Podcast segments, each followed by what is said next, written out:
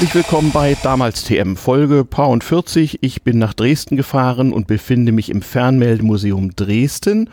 Und vor mir sitzen Thomas und Jürgen. Hallo, ihr beiden. Hallo. Hallo. Äh, Technik funktioniert. Wir haben eben schon eine Führung gemacht und ihr habt eben schon ein paar Originaltöne von altertümlicher Vermittlungstechnik äh, gesehen.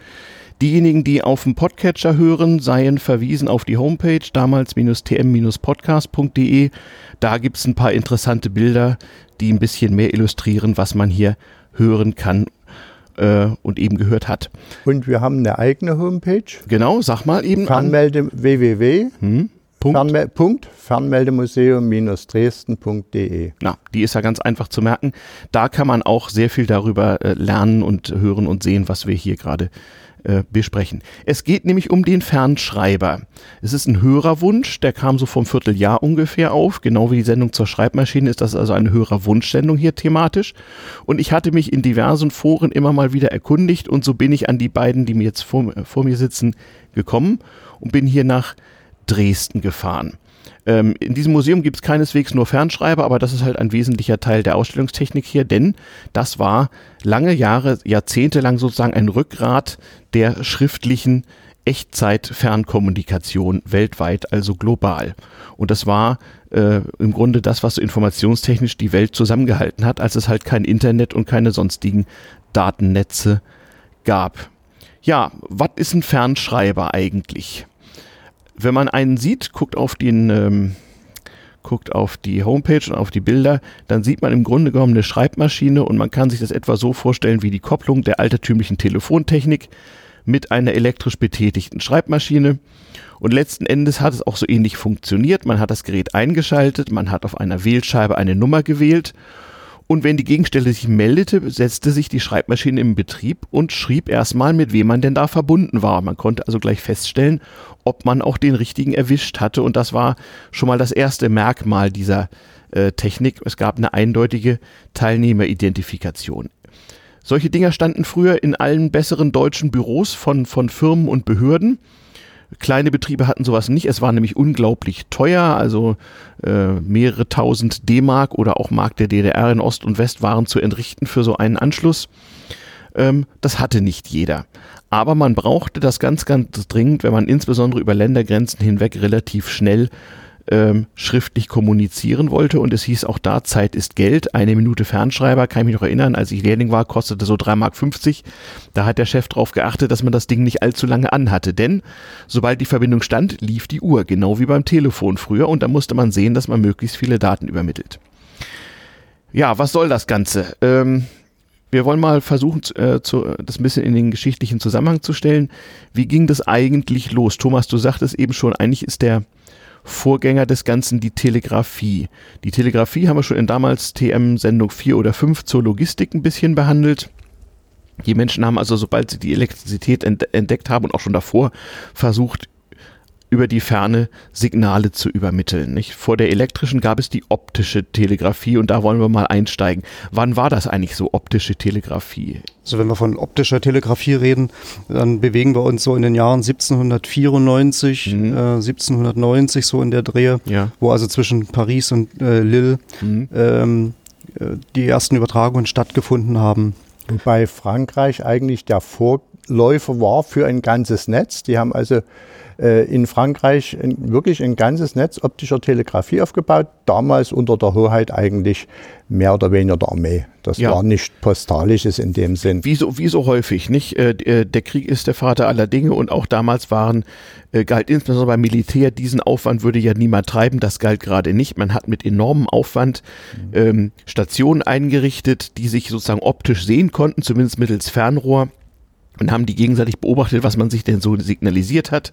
Der Abstand war circa 10 Kilometer mhm. zwischen den Stationen mhm. und funktionierte natürlich bloß bei guter Sicht und am Tage. Genau, und ohne Nebel. Genau. Ohne Nebel, ja. genau. Selbst da gab es schon ein vermaschtes Netz. Wenn also der direkte Sichtkontakt nicht möglich war, konnte man also Stationen, die man dann doch sehen konnte, die Nachricht dorthin übertragen. Mhm. Und äh, der Weg wurde dadurch natürlich wesentlich mhm. länger. Trotzdem konnte man die Nachricht zum Empfänger übertragen. Man hatte also schon ein Netzwerk sozusagen. Richtig. Und es mhm. war digitalisiert, wenn man so will. Waren hm. digitale Signale, die man damals übertragen hat. Hm, ich kann mich erinnern aus dem Schulunterricht, das sah aus wie so, so Signalarme, wie, mhm. wie, eine, wie so ein Eisenbahnsignal mit ja. mehreren Armen, was so rauf ja. und runter ging. Und dann hat man halt, wie so ähnlich wie bei der Marine mit Flaggensignalen, hat man so Buchstaben übermittelt. Genau, so ist es mhm. gelaufen. Die haben also mhm. Häuser gehabt, da waren die Türme drauf mhm. mit den Signalanlagen, wie man so bei der Bahn als wir als Kind noch kannten. Heute haben sie Lichtsignale, mhm. da sieht man das in dem Sinne nicht mehr. Ja. Und jede Zeichenstellung war dann eben Signal oder ganzes Wort. 1832 hat sich das dann äh, nach Deutschland äh, fortgesetzt. Man hat also dort ein, eine Strecke zwischen Berlin und Koblenz aufgebaut. Das waren 61 Stationen und damit kamen rund 700 Kilometer zusammen. Mhm, das war eine und, Menge. Ja. Und wir haben in Sachsen, speziell in Dresden, ein eigenes System gehabt. Das ist mhm. 1878 zwischen Dresden Altes Rathaus und im Vorort Dresden-Keitz in Betrieb gegangen, waren vier Kilometer. Und man hat dort für die Bauern letztendlich Wettermeldungen übertragen. Mhm. Auch mittels Ballons, die dann entsprechende Stellung erreicht haben und damit die Bauern ablesen konnten, wie wird das Wetter mhm am nächsten Tag. Und das war in den 1700er Jahren, also am Ende des 18. Jahrhunderts. Das ist ja wirklich unglaublich. 1878. Ja. 1778. 1878 Ach, in Dresden. In Dresden, achso, das war die besondere. Ja. Weil da gab es ja schon elektrischen Telegrafen. Der ja, war ja so, ja. in den 1840ern breitete sich das aus, parallel mit der Eisenbahn. In der Logistikfolge haben wir es erklärt hat man dann also mit Hilfe von Morsezeichen äh, äh, ja im Grunde auch, wenn man so will, digital dann äh, Nachrichten übermittelt, einzelne Buchstaben halt nach Morse. Die Bahn hat es genutzt, um ihren Betriebsablauf zu realisieren. Genau. Und daraus ist dann letztendlich äh, in den Ländern separat erstmal einzelne äh, Stationen entstanden. Dann gab es in Österreich einen Verein, der aber fast ganz Deutschland wirksam war, also ein mhm. Telegrafenverein. Mhm. Und Preußen hat dann ihren eigenen System aufgebaut und das hat sich dann letztendlich mit der Vereinigung des hm. zum Deutschen Reich dann eben in Deutschland durchgesetzt. Hm da, Gründung des Deutschen Kaiserreichs 1870 oder 1871, da war ja die Technik schon recht weit fortgeschritten. Wie du gesagt hast, es gab noch das Problem unterschiedlicher Normen, verschiedene Alphabete. Ganz am Anfang war das keineswegs alles nur das von Henry Morse in England so entwickelte, sondern das war kompliziert und es gab ein sächsisches und ein preußisches Alphabet und so, aber das hat man ganz schnell vereinheitlicht aus naheliegenden Gründen natürlich. Und es hat auch unterschiedliche Technik gegeben, also nicht bloß mhm. den Morseapparat, mhm. sondern es gab also einen Klopfer, wo man die Strichpunktzeichen mhm. in. Töne umgesetzt hat, weil das menschliche Ohr an sich äh, besser geeignet ist, das aufzunehmen in bestimmten mhm. Phasen, als mhm. das das Auge macht. Mhm. Und damit hat man dieses Klopfergerät entwickelt und verschiedene andere technische Einrichtungen in unterschiedlichen Ländern, mhm. je nachdem angepasst an mhm. die jeweilige Situation. Mit dem bisschen, was man hatte. Also man konnte ja. Spannung erzeugen, man hatte lange Drähte, man hatte Transformatoren und Verstärker und man hatte Elektromagneten vor allem. Und das war eigentlich alles, was zur Verfügung stand. Damit hat man dann äh, äh, entsprechend mit Zwischenstationen, wo auch nochmal neu und umtelegrafiert werden musste, hat man ein, ja, eigentlich die damals bekannte Welt sozusagen vernetzt, wenn man so möchte. Und man hat um diese Zeit äh, ganz lange Telegrafenlinien in Betrieb genommen. Da gab es also Berlin-Frankfurt am Main, das war am mhm. Anfang. Dann ist mal eine Telegrafenlinie entstanden von London bis Kalkutta, das mhm. war äh, 1870. Mhm. Das war damals die längste Linie, mhm. die es überhaupt gab, aber nie durchgängig, sondern das wurde eben auch immer genau. Geschrieben. Mhm. Verstärker gab es ja damals nie, sodass man mhm. das also aufnehmen musste und wieder weiterschreiben musste. Genau. Es war also alles recht arbeitsintensiv, wie überhaupt, also alte Fernmeldetechniken enormen Personal aus, äh, nach aus heutiger Sicht sozusagen vorausgesetzt hat und man früher auch schon versucht hat, den möglichst klein zu halten und zu rationalisieren. Also Personal durch Technik ersetzen war auch vor 100 Jahren schon ein Thema. Aber äh, solange der Aufwand betrieben werden musste, wurde er betrieben, denn es hatte eine enorme wirtschaftliche Bedeutung. Also etwa die Tatsache, dass schon zu Kaisers Zeiten ein Brief an einem Tag von Frankfurt-Main nach Dresden gelangen konnte, wäre ohne äh, äh, Telegraph und Dampflok nicht möglich gewesen. Ähm, das musste organisiert werden. Und das kostet eben relativ viel, nicht? Ein Briefporto, damals Inland 10 Pfennig, das klingt wenig, aber ein Fabrikarbeiter hat 50 Pfennig die Stunde gekriegt. Also das war so, als wenn heute ein Brief 3,50 Euro kosten würde. Aber es gab ja keine Alternative. Das war das Kommunikationsmittel. Und das wollte man natürlich dann gerne schriftliche Kommunikation sozusagen in schneller haben. So entwickelte man dann das Telegramm. Ne? Da hat dann also der äh, die Maschine schon aus den, aus den Signalen Buchstaben gemacht und hat die auf so dünne Papierstreifen gedruckt. Und das kennt man noch aus Großvaters Zeiten, ist zum Teil auch noch äh, in alten Familienakten oder so überliefert, Telegramme, wo dann so zeilenweise aufgeklebt so ein weißer Papierstreifen war mit Buchstaben drauf. Und man hatte sich kurz zu fassen, denn bezahlt wurde pro Wort. Mhm. Also fasse dich kurz war da besonders wichtig, denn das war recht teuer. Und, und die Adresse war auch mhm. mitzubezahlen. Genau. Also auch da hat man mhm. versucht, dass die Adressen zu kürzeln, sodass mhm. also wirklich die Gesamtsumme relativ preisgünstig. Kürzeln ist ein wesentliches Ding, was aus der Telegrafie bis zum Fernschreiben und danach auch noch bis in die heutige computergestützte Nachrichtenübermittlung sich übertragen hat. Commercial Codes, wie sich das nannte, hatten schon die Telegrafisten, die versuchten Buchstaben zu sparen, indem sie ganze kaufmännisch übliche Wortgruppen durch drei Buchstaben ersetzten und so war internationaler Börsenhandel, internationaler Warenhandel mit standardisierten Waren und übrigens auch äh, Wett- und Gewinnspiele, Pferderennen und sowas. Das waren die ersten Anlässe, warum man Telegrafie brauchte. Äh, also Sportergebnisse und Börsenkurse übermitteln, das war sozusagen das Allerwichtigste. Und Börsenkurse speziell auch zwischen Europa und Amerika. Genau, da, weil da konnte man damals aufgrund erheblicher Preisunterschiede noch enorme Gewinne realisieren. Und da war es dann völlig okay, wenn man den Gegenwert eines Arbeitermonatslohns in so eine Telegrafenübermittlung äh, investierte. Das war wirtschaftlich vollkommen sinnvoll. Da sah man aber schon, das war natürlich Leuten vorbehalten, die genügend Geld da sozusagen reinstecken konnten. Und das, so verbreitete sich das langsam. Irgendwann hatte jeder anständige deutsche Unternehmer ein Telefon.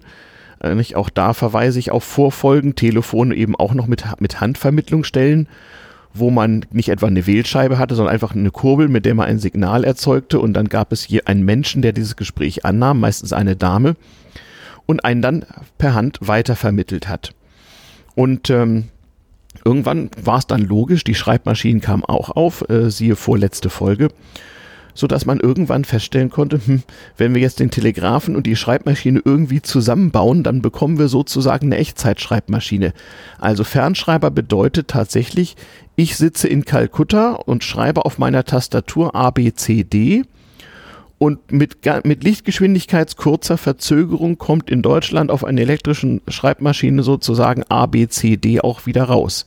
Es war also äh, voll elektromechanische Echtzeit schriftliche Kommunikation. Und man musste nie umsetzen von Punkt Strich Codes, mhm. sondern man sah also sofort das wirkliche Alphabet oder den richtigen genau. Wortlaut. Genau. Das war aber schon äh, eine besondere Form von Digitalisierung. Also der Fernschreibcode, der war international genormt mhm. und der hat sich auch noch bis in den Anfang des Computerzeitalters erhalten, denn diese Telex-Geräte oder Fernschreibergeräte waren auch die ersten Computerdrucker. Also die ersten Computer mussten auf jeden Fall und konnten noch bis in die 80er Jahre hinein zumindest durch Umschaltung äh, Fernschreibcode erzeugen, damit ein Fernschreiber daraus Buchstaben machen konnte.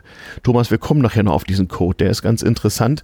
Also das ist auch schon eben digitale Nachrichtenübermittlung. Also wenn ich den Buchstaben A drücke, dann wird über die Telefonleitung, wenn man sich so, sich so vorstellen mag, wird tatsächlich äh, ein, eine Folge von Signalen an aus an aus übertragen, die diesen Buchstaben kodiert. Und das ging schon enorm schnell damals. Wie waren die Übertragungsraten so, als man mit Fernschreibern anfing? Also als man ähm, mit diesem Verfahren mit diesem Verfahren gearbeitet hat, ähm, hat man eigentlich von Anfang an schon mit 6,67 Zeichen pro Sekunde gearbeitet. Mhm. Also 400 Anschläge pro Minute waren damit übertragbar. Mhm. Ähm, in diese heutige Zeit umgerechnet, das sind also 50, wir reden von 50 Baut. Mhm also 50 Schritte pro Sekunde.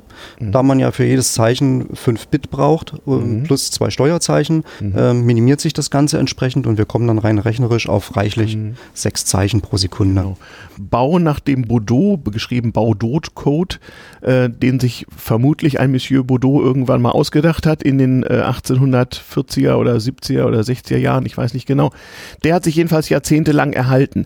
Also noch, noch mal festhalten, Baut ist ein Maß für die Übertragungsrate und das heißt im Grunde Signale pro Sekunde. Signale pro Sekunde, richtig. Mhm. Wenn ich also den, den Strom oder die, den Spannungspegel einmal mhm. in der Sekunde ändere, mhm. dann habe ich also exakt einen Baut. Wenn ich das mhm. also 50 Mal in der Sekunde mache, ja. habe ich 50 Baut. Und genau das ist das Übertragung, genau. die Geschwindigkeit, die wir hier nutzen. Genau. Und bei, bei diesem Code, den man da hatte, reichten 50 Baut für ungefähr 6 2 Drittel Zeichen die Sekunde im Durchschnitt und das hieß 400 Zeichen die Minute. Und das so schnell konnte normalerweise niemand tippen. Eine schnelle Sekretärin schaffte so 250, ne? Mhm. Aber man konnte so einen Fernschreiber trotzdem, wenn die Übertragung mal nicht so ganz gut war, schon ein bisschen überreizen. Ich weiß noch, als ich ihn noch benutzt habe, wenn man ganz schnell tippte, waren irgendwann mal Tasten gesperrt, weil sozusagen die Nachrichtenübermittlung nicht nachkam. Und es gab also eine Bestätigung, wenn ich ein A gedrückt habe, wurde dann irgendwie quittiert auf der Leitung, dass das A auch angekommen war? Nein, oder? Eine, Quittierung gab es nicht. Mhm. Ähm, es ist tatsächlich so, die Tasten waren für diese Zeit gesperrt, um die Übermittlung des aktuellen Buchstabens oder Zeichens nicht zu, nicht zu beeinflussen. Mhm. Deswegen wurden mechanisch die Tasten gesperrt, genau für diese 150 Millisekunden, wie also, äh, die also benötigt werden, um das Zeichen zu übertragen. Mhm. Es gab keine Rückübermittlung, man ging davon aus, dass diese Zeichenfolge unverfälscht beim Empfänger ankommt. Mhm. Aber man konnte im Prinzip durch diesen Lochstreifen, den man vorproduzieren konnte. Also das mhm. heißt, die Sekretärin konnte also einen Text schreiben, genau. da ging auf den Lochstreifen mhm. und dann konnte man den Lochstreifen senden. Mit maximaler Geschwindigkeit. Mit maximaler Geschwindigkeit, mhm. mhm. den meist die Sekretärin natürlich nicht geschafft hat und mhm. man hatte die Möglichkeit, den Text, der einmal erstellt war, mhm. in mehrere Richtungen dann, je nachdem, wen man neu angewählt hat, wieder mehrfach zu verschicken. Mehrfach zu verschicken. Ihr findet auch dazu Fotos im Blog.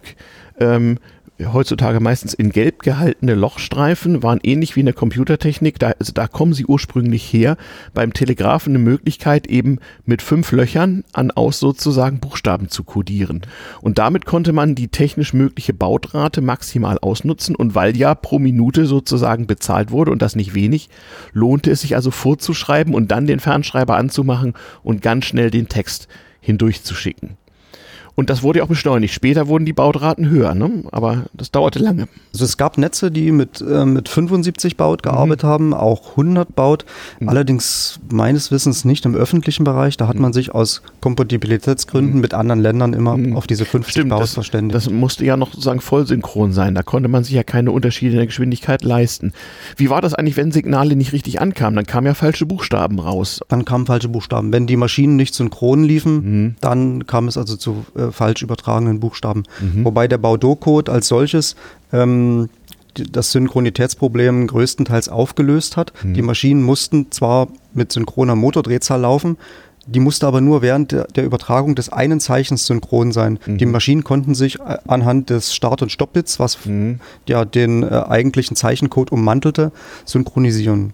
Okay. Und wichtig war eigentlich, dass die Maschine äh, nicht mit der Gegenmaschine synchron arbeitet, sondern jede Maschine musste ganz genau in seiner Frequenz arbeiten und damit war gewährleistet, wenn alle Maschinen gleich ordentlich mhm. funktionsfähig sind, mhm. dass sie dann auch wirklich das mhm. Abbild in dem Sinne abgeben, wie es gesendet ja. wurde. Nun war ja das Fernschreibernetz oder auch Telex-Netz genannt vom Telefonnetz getrennt. Das war ein eigenes weltumspannendes Netz.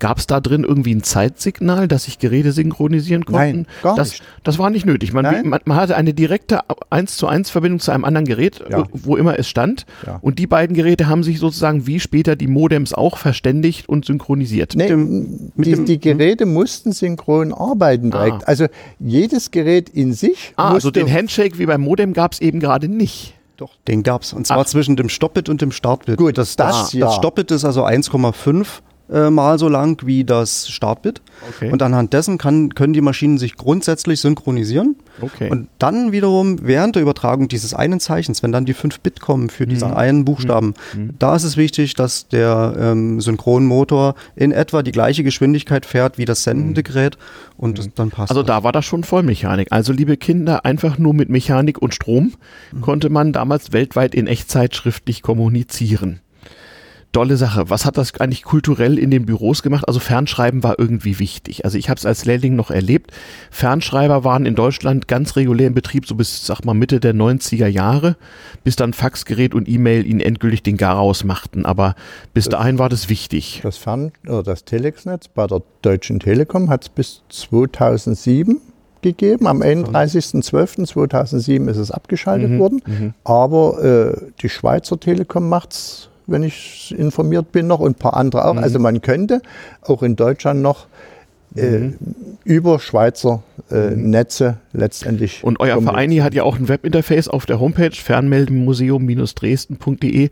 Da kann man euch auch ein äh, Telex schicken sozusagen. Richtig. Streng genommen ist das natürlich eine Umsetzung, ähm, ist das mhm. der Empfang einer E-Mail, also die mhm. technische äh, Einrichtung, die dahinter steckt und mhm. die das Telex-Netz nachahmt, mhm. ist also in der Lage, auch E-Mails zu verarbeiten. Womit das natürlich einen gewissen Nerdfaktor hat. Also ich weiß, auf dem Chaos Communication Kongress steht öfter mal oder stand früher, als noch in Hamburg war, im CCH in der, in der Mitte im Foyer, standen immer zwei Fernschreiber und Leute waren ganz eifrig am Reparieren daran und hatten da wohl irgendwas aufgebaut.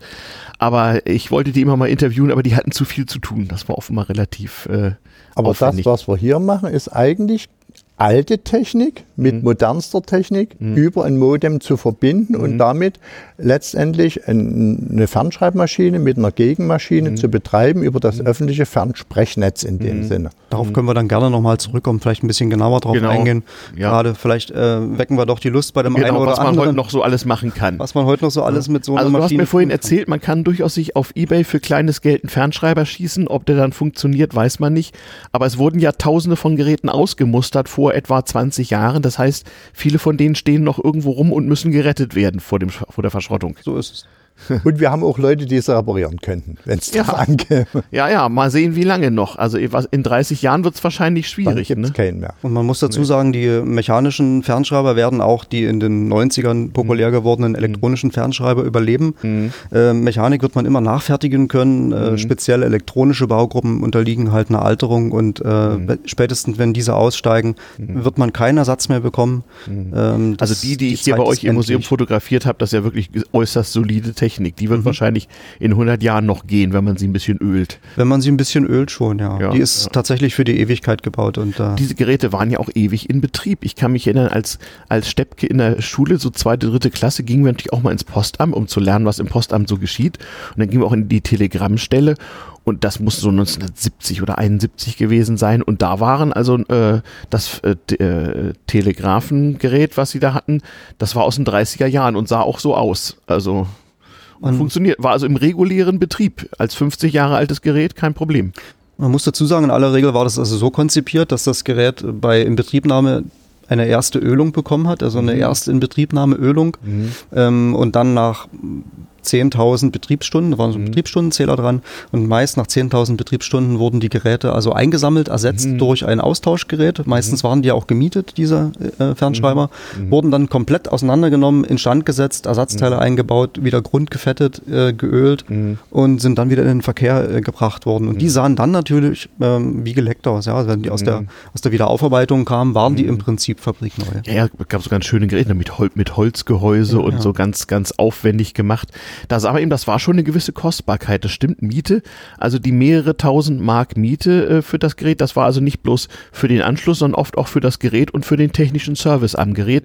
Und wenn etwa eine Störung da war, es gab ja kein Backup, ein Betrieb hatte häufig genau einen Fernschreiber, dann war tatsächlich binnen Stunden auch ein Servicetechniker da, der repariert hat. Das war im, in diesem teuren Service inbegriffen. Da kam von der Post einer an dann. Und das war eine Fachkraft, die mhm. also wirklich dieses Gerät äh, von der Pike auf kannte und dann mhm. eben Störung beseitigt hat, dass mhm. die Maschine dann wieder am Ende, wenn er mhm. ging, mhm. einsatzbereit war. Da kann ich mich auch noch dran erinnern. Also da, da muss man sagen, war der Servicegedanke etwas weiter verbreitet. Die Störungsstelle der Post äh, war tatsächlich eine ernstzunehmende Angelegenheit. Wenn man da angerufen hat, tat man das tunlichst auch nicht wegen irgendwelcher Nichtigkeiten, sonst waren die irgendwie sauer. Aber wenn man wirklich sagte, mein Telefon geht nicht, dann war das also ähm, äh, ein ernstzunehmender Grund und da kam dann auch wirklich einer angefahren mit seinem alten VW und tat was. Also es war ganz bemerkenswert. So war das auch bei Telex. Ja, wofür, wie gesagt, hat man es benutzt? Relativ kurze Nachrichten normalerweise, um äh, irgendwelche kommerziellen Informationen auszutauschen. Aber insbesondere Behörden haben das auch recht länglich benutzt, um also schnelle Kommunikation zwischen verschiedenen Dienststellen zu ermöglichen. Und je höher die äh, Ebene war, so auf Regierungsebene, wurden durchaus auch mal, wenn es eben eilig war und man nicht gleich einen Kurier bemühen wollte, wurden auch schon mal seitenlange Texte über Fernschreiber übermittelt und dann dem Herrn Ministerialrat möglichst schnell vorgelegt. Das heißt, da machte sich in der Fernschreibstelle jemand mit einem roten Ordner ganz schnell auf den Weg und legte das irgendwo hin. Das war halt sozusagen, bis sich das Faxgerät durchsetzte, die schnellste Möglichkeit, Texte zu übermitteln. Und dann hat eventuell der Herr Ministerialrat da mit Hand dran rumkorrigiert, dann wurde das wieder abgetippt in der neuen Version und ging wieder zurück. Also menschliche Arbeitskraft war natürlich vorhanden und äh, in dem Umfang dann auch bezahlbar. In dem Moment war natürlich dann die Möglichkeit, das Lochband zu, äh, zu prägen, natürlich genau. die einfachere Variante. Richtig. Auch da konnte man editieren, schneiden, ja. äh, Textpassagen mhm. einfügen. Hat man ja. tatsächlich auch gemacht. Ich weiß, wir hatten, wir hatten Weihnachtsgrüße in allen, in allen Sprachen der Welt, so in, in so kleinen Aufbewahrungsbehältern. Und damit wir immer die richtige Weihnachtsformel zu Weihnachten dann an unsere Fernschreiben hinten dran machen konnten in der jeweiligen Sprache, war auch noch so ein Problem. Solange die äh, Sprachen lateinisches Alphabet benutzten, war das ja gut. Kyrillisches ging auch noch, um zu ausschalten. Aber alle Sprachen, die, die keine Buchstaben verwendeten zum Schreiben, hatten natürlich ein Problem. Da musste man umsetzen. Die Japaner zum Beispiel hatten ein ganz merkwürdiges äh, Umschriftverfahren, äh, wo man also erstmal so einen Kurs belegen musste, so als Japaner, um aus diesen lateinischen Buchstaben dann irgendwelche Zeichen zu machen. Bei den Chinesen war noch schlimmer. Die Japaner haben höchstens ansatzweise so zwei Alphabete, während bei den Chinesen derartiges also überhaupt nicht ging. Na, interessant war ja auch, hm. dass das rote Telefon genau. war eigentlich Nee, eigentlich war eine Fernschreibverbindung mhm. mit zwei Fernschreibendgeräten, die in der DDR produziert worden sind. Genau, das rote Telefon, auch das muss man erklären, ein Begriff aus dem Kalten Krieg, war die direkte Nachrichtenverbindung zwischen den USA und der Sowjetunion. Äh, und das war in der Tat eine dedizierte, feste äh, äh Fernschreibverbindung. Die lief übrigens über ein Harz, das weiß ich zufällig, weil ich in Klauster-Zellerfeld meinen Wehrdienst machen musste. Dort waren eigentlich keine amerikanischen Soldaten. Das war ja so ein bisschen eingeteilt. Es gab britische Abschnitte, belgische, deutsche und die Amerikaner beim Süden. Aber dort gab es ein paar arme Amerikaner, denen wir immer ihren Whisky ab abgekauft haben. Die hatten so eine Art Intershop, den PX. Der bestand aus einem Blechcontainer. Da konnte man dann sehr billig amerikanische Zigaretten und Whisky kaufen. Denn die überwachten den heißen Draht. Das waren so zehn oder zwölf arme Amerikaner, die da bei Schnee und Eis auf dem Berg saßen und darauf achteten, dass auch die Signale gut ankamen und anscheinend auch regelmäßig Tests veranstaltet haben, damit das auch ja funktioniert. Ja, dafür brauchte man das auch. Also es war nicht nur äh, wirtschaftliche, äh, kommerzielle, sondern auch äh, politische Kommunikation und Verwaltungskommunikation. Und dann möglich. konnte es die Bevölkerung nutzen, mhm. indem sie, wenn sie Telegramme mhm. übermitteln wollten oder mhm. Informationen, dass mhm. man auf die Post ging, mhm. dort in Schriftform ein mhm. Telegramm aufgab. Das wurde umgesetzt äh, durch die entsprechende Kollegin in den Fernschreiber zur Gegenstelle gesandt und dort wurde aus den Text oder aus den Buchstabenkombinationen dann letztendlich wieder der Text gemacht, entweder am Anfang auf Streifen, später mhm. auf äh, Plattschreiber mhm. und dann per äh, Zustellung beim genau. Teilnehmer dann Genau, also auch da, nicht? Diesen Aufwand würde sehr wohl jeder treiben. Da gab es einen Telegrammboten, der machte sich beim dringenden Telegramm auch sofort mittels Fahrrad, Motorrad oder was auch immer auf den Weg und brachte das Telegramm vorbei. Als noch nicht jeder ein Telefon hatte, war das ja auch die einzige Möglichkeit, schnell jemanden zu erreichen. Und Telegramme waren ja, waren entweder sehr glückliche oder sehr traurige Me äh, Meldungen, meistens im Privatbereich, sonst benutzte man das nicht. Ne? Und man konnte für jeweilige Ereignisse auch ein Schmuckblatt-Telegramm mhm, äh, bestellen. Erinnere ich mich auch noch. Mhm. Man also äh, den Geburtstag mhm. oder die Hochzeit oder die Geburt eines Kindes ja. entsprechend mit dem Schmuckblatt noch unterlegen konnte. Das stimmt. Das ich kann mich auch noch daran erinnern, zu so irgendwelchen Feierlichkeiten gab es dann Glückwunsch-Telegramme, auch so von Politikern. Nicht? Im Osten weiß ich noch, da kriegten irgendwelche Bekannten von mir, bekamen irgendwie einen Orden zu irgendwelchen Feiertagen und bekamen auch ein Glückwunsch-Telegramm von irgendeinem ganz hohen Funktionär, weil, weil ihnen dieser Orden verliehen war. Also da kriegten sie so eine, so, so, eine, so eine Urkunde so zum Aufklappen und dann kriegten sie diesen, diesen, diesen Blechorden da und dann hatten sie auch noch ein Fernschreiben sozusagen, so ein Telegramm, wo ihnen dann also für ihre hervorragende Leistung auf dem Gebiet von was auch immer äh, die Glückwünsche äh, der Partei und Staatsführung ausgerichtet wurden. Das kann, da kann ich mich noch dran erinnern. Das war für mich aus dem Westen immer ein besonders skurriles Ding, weil sowas gab es bei uns nicht. Und die Unterschiede von diesem Schmuckblatt-Telegramm waren gar nicht so groß. Also es gab mhm in, bei der Deutschen Post und auch bei der Bundespost, also mhm. Glückwunschtelegramme für Geburtstage, für äh, mhm. Hochzeiten, mhm. äh, Kindgeburten. Die sahen relativ ähnlich aus. Mhm. Unterschiede gab es, dass also bei der Bundespost Loyot äh, mhm. mit seinen Bildern da äh, gefragt war und mhm. bei uns gab es natürlich äh, Schmuckblatt-Telegramm hm. zur Jugendweihe hm. war es auch was Besonderes, nur wieder hm. bei der DDR-Post. Ja, ja, ja, genau, genau. Und so. Ja, ja überhaupt, das ist auch interessant, Kalter Krieg, deutsche Teilung, Mauer und so weiter. Also im Fernschreibbereich war das nicht so schlimm. Telefonieren zwischen Ost und West war insbesondere für Privatleute eine Katastrophe, aber Fernschreib ging, weil das war ja gut kontrollierbar. Es gab eine überschaubare Anzahl von Anschlüssen und es gab massives wirtschaftliches Interesse, dass das funktioniert. Also ich weiß, ich habe in der Bank auch Fernschreiben aus der DDR bekommen und da teilte dann also irgendwie der VEB Tierproduktion irgendwas mit, dass man jetzt 1000 Pferde nach Bremerhaven verschiffen würde und dafür so und so viele Millionen Mark auf das und das Konto einzugehen hätten. Und das wurde dann gemacht. Also das war eben auch praktisch, weil man genau wusste, wer die Gegenstelle war. Weil es nicht, nicht so einfach war, das sozusagen zu fälschen, konnte man auch Geld überweisen. Also man hat da schon noch ein bisschen dran rumverschlüsselt, aber wenn eine Bank einer anderen Bank ein Fernschreiben schickte, äh, äh, schreibt mal dem Konto sowieso so und so viel Mark gut, dann wurde das gemacht. Das war natürlich praktisch und das musste der Bankkunde auch extra teuer bezahlen, wenn es mal eilig war mit einer Überweisung, denn die dauerte hier sonst beleggebunden schon mal drei, vier, fünf Tage, bis die von einem Konto auf dem anderen Konto angekommen war. Das wird noch einer besonderen Folge mal äh, äh, vorbehalten sein, zu erklären, wie das früher so war mit dem Geld überweisen, als man das noch nicht elektronisch konnte. Aber das ging auch damals schon zur Not schnell. Das war alles eine Frage des Aufwandes und wenn es dringend war, dann wurde eben diese Technik Telegraph, Telegramm, äh, äh, auch schon Form der, der Bildreproduktion, Stichwörter mal für später zum Nachgoogeln oder äh, Bildtelegrafie, Bildtelegrafie, Hellschreiber, nicht äh, auch so eine Art Faxgerät gab es auch schon mit Röhrentechnik äh, vor dem Zweiten Weltkrieg. Das hatte man alles schon, man musste da nur sozusagen äh, auch drauf kommen, das gibt's und das benutzen wollen und das bezahlen können. Dann, dann ging das eigentlich auch. Ja, wie gesagt, wie war das kulturell? Ein Fernschreiben war wichtig irgendwie. Also wenn man irgendwo ein Fernschreiben hinschickte, so aus dem Unternehmen, dann konnte man davon ausgehen, dass das sehr zeitnah bearbeitet wurde, weil es war teuer, das brauchte eine gewisse, eine gewisse Bevorrechtigung, das benutzen zu können. Und insbesondere, wenn irgendwas böse schiefgegangen war, dann wurde schon mal der Fernschreiber bemüht, weil da konnte man exakt aufschreiben, Containernummer sowieso, sowieso, sowieso, äh, hat eine Beschädigung da und da so und so, so und so. Und dann musste das besichtigt werden oder was auch immer. Also da waren tatsächlich dann ähm, relevante Informationen auszutauschen. Und man konnte auch chatten, nicht? Es war eine, eine bidirektionale Kommunikation. Und das weiß ich also auch noch so, gerade beim Devisenhandel spielte Geld keine Rolle und da konnte man den Fernschreiber auch mal länger anlassen. Und gerade so in Nachtschicht, wenn nicht so viel zu tun war, konnte man sich auch mit jemandem in Indonesien oder irgendwo sonst auf der Welt so zeilenweise unterhalten, wie so im Chatprogramm. Und das war natürlich 1985 war das Living the Future, das war der Hit. Also, dass man so um den halben Planeten sich in Echtzeit zeilenweise unterhalten konnte. Die Kommunikation ist eigentlich noch schneller als heute bei WhatsApp üblich, mhm. weil da mache ich ja, schreibe ich erst den ganzen Satz fertig mhm. und übermittle im Blog. Mhm. Hier wird Zeichen für Zeichen übermittelt. Ja. Also eigentlich bin ich noch ja. näher am Leben. Ja, ja, ja. Man konnte, man konnte buchstäblich jeden Tastendruck der Gegenseite genau verfolgen, auch so im Rhythmus sozusagen.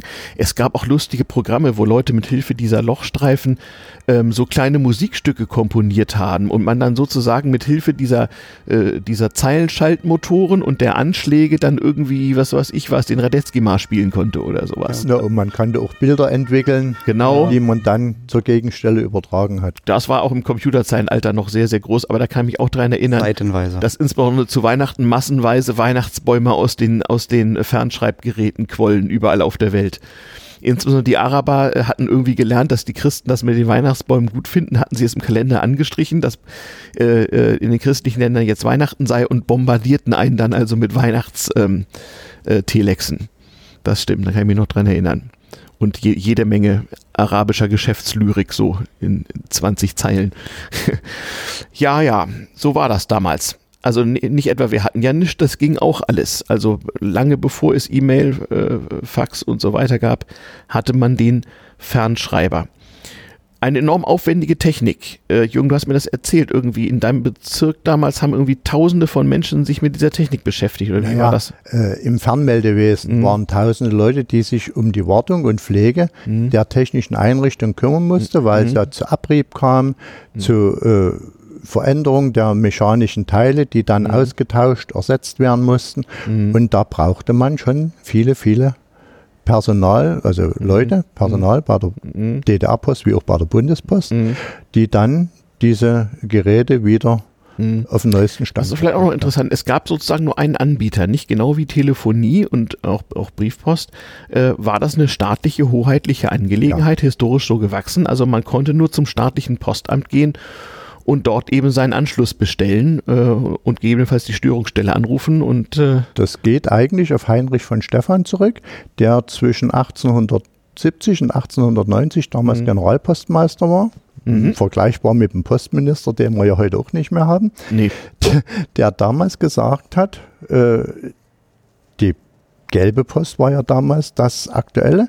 Die Telegrafie ist staatlich und später auch die Telefonie wird dem Staat unterstellt. Auch mhm. damals gab es schon Bestrebungen von Siemens und auch von der äh, Deutschen Bank, äh, das Geschäft äh, zu machen. Mhm. Das ist dann eigentlich erst 1994 mit der Privatisierung von Post, Postbank und Telekom mhm. in Privathände gegangen. Aber bis zu dem Zeitpunkt galt die Aussage Heinrich mhm. von Stephan und mhm. der entsprechenden äh, Konsortien. Da stand natürlich der, der, Bismarck damals dahinter, da stand mhm. wahrscheinlich die Weltpolitik mit dahinter, ja. die gesagt haben, das ist ein staatliches Mittel, das mhm. geben wir nicht aus der Hand. Genau, ähm, das war auch eine Einnahmequelle, aber das war auch in der Tat eine Frage von Krieg und Frieden. Es waren also in diesen Abkommen auch Vorkehrungen getroffen. Strategisches dass aber auch Länder, die miteinander Krieg führen, trotzdem auf dem Umweg über Drittländer in der Lage waren, zum Beispiel Briefe und Kommunikation auszutauschen. Also man wusste damals schon, irgendwie muss man auch wieder Frieden machen, also muss man miteinander reden können, also muss Kommunikation gehen. Und äh, dafür gab es in diesen Abkommen also auch Wege und das betraf eben nicht nur die Briefpost, sondern auch die Telegrafie und dann später mit der Erfindung dann eben auch äh, Telefonie, Fernschreiben und so weiter. Also das hat eigentlich immer funktioniert und diese Technik war auch enorm robust. Also auch in irgendwelchen Kriegszeiten, äh, Fer Fernschreibetechnik ging immer noch, wenn auch sonst viel gestört war, aber irgendeine Leitung ging eigentlich irgendwie.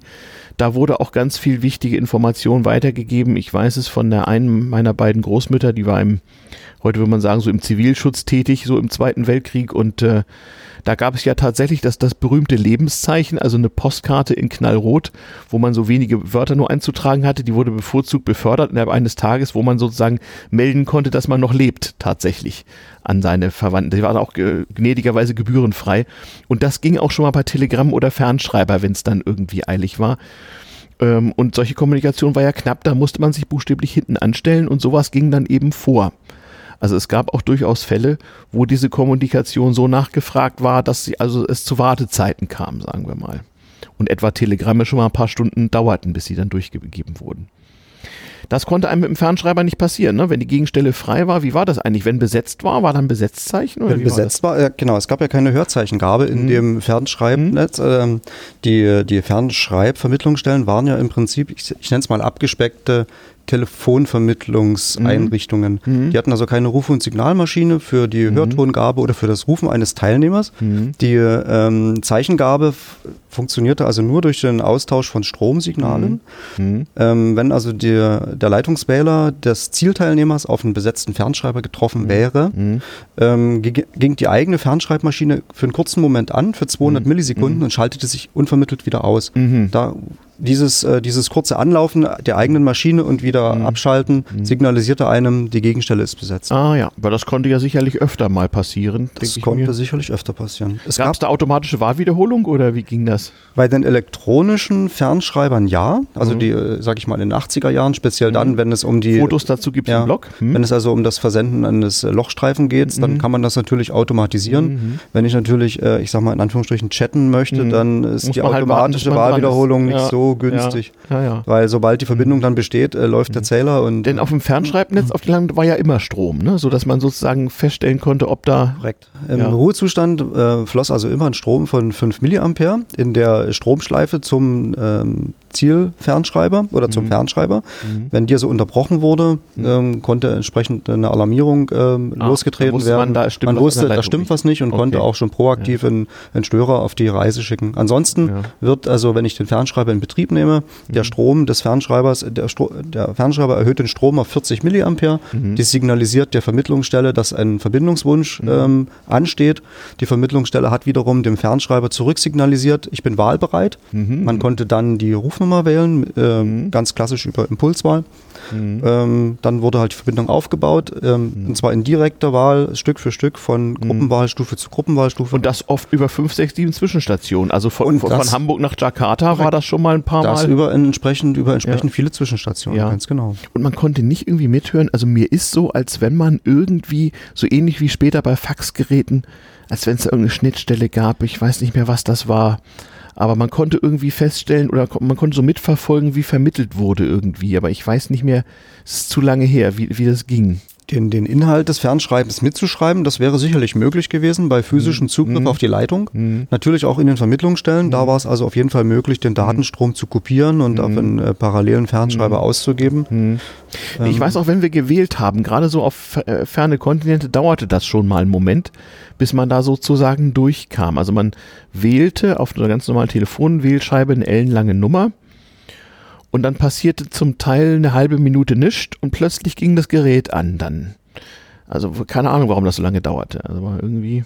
Das kann, kann nur mit, äh, mit, äh, mit ähm, zwischengespeicherten Rufnummern und Umwertevorgängen zu tun haben. Kann gut sein. Ähm, Ersatzweglenkung und so, mhm. und so, so solche Es gab auch verschiedene Wählverfahren, nicht verschiedene Impulswahlverfahren. Auch Tonwahl gab es auch schon sehr früh in einigen Ländern. In einigen Ländern gab es auch die Tonwahl. Musste man das korrekt, umsetzen? Korrekt. Mhm. korrekt. Also im, Im Fernschreibbetrieb äh, gibt es eigentlich nur zwei Verfahren. Mhm. Äh, in, zum einen die Impulswahl wo mhm. also äh, über die Stromschleife zur Vermittlungsstelle die Ziffer übertragen genau, wurde. Genau, an aus, an aus. Genau. Eine mhm. zweite, ein zweites Verfahren war die sogenannte ähm, Ziffernwahl. Mhm wo also der Fernschreiber bereits bei der Leitungsbelegung in Betrieb ging und man konnte mit den Zifferntasten der Tastatur die, die Rufnummer übertragen. Mhm. Die wurde dann so lange zwischengespeichert, bis die Rufnummer komplett übertragen wurde und dann wurde die Wahl ausgeführt. Mhm. solche Systeme gab es in den ähm, 1950er Jahren. Mhm.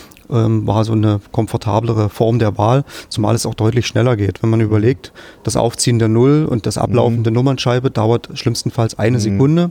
Ich weiß noch, wie ich mir ja. die Finger wund gewählt habe manchmal, wenn ich die, wenn ewig besetzt war. Ja, das Übertragen einer, einer Ziffer mit äh, im Baudot-Code dauert mhm. 150 Millisekunden das und äh, das ja. ist eine enorme mhm. ähm, Geschwindigkeitssteigerung. Mhm. mhm. Man muss natürlich sagen, wenn man nochmal zurückschaut, ähm, Fernschreibnetze mit automatischer ähm, Verbindungs, mit automatischem Verbindungsaufbau gab es mhm. nicht immer. Mhm. Angefangen hat das Ganze eigentlich mit Standleitungen. Geräte waren zu Anfang direkt miteinander verbunden, also mhm. immer Teilnehmer A mit Teilnehmer B. Mhm. Man das kenne ich noch vom Militär, da haben Militär, wir sowas bezogen. Ja. Polizeidienststellen mhm. war das äh, sehr weit verbreitet. Die Bahn ja sowieso. Die Bahn sowieso. Dann auch Wetter und so, nicht? Also gerade Wetter und so. kannte man ja. das. Da wurde also von einem Gerät an hunderte von synchronisierten Stellen gleichzeitig der Wetterbericht mhm. weitergegeben. Durch aber direkt wirklich an ja. direkte mhm. Gegenstellen. Mhm. Während dann ab den 1933er Jahren mhm.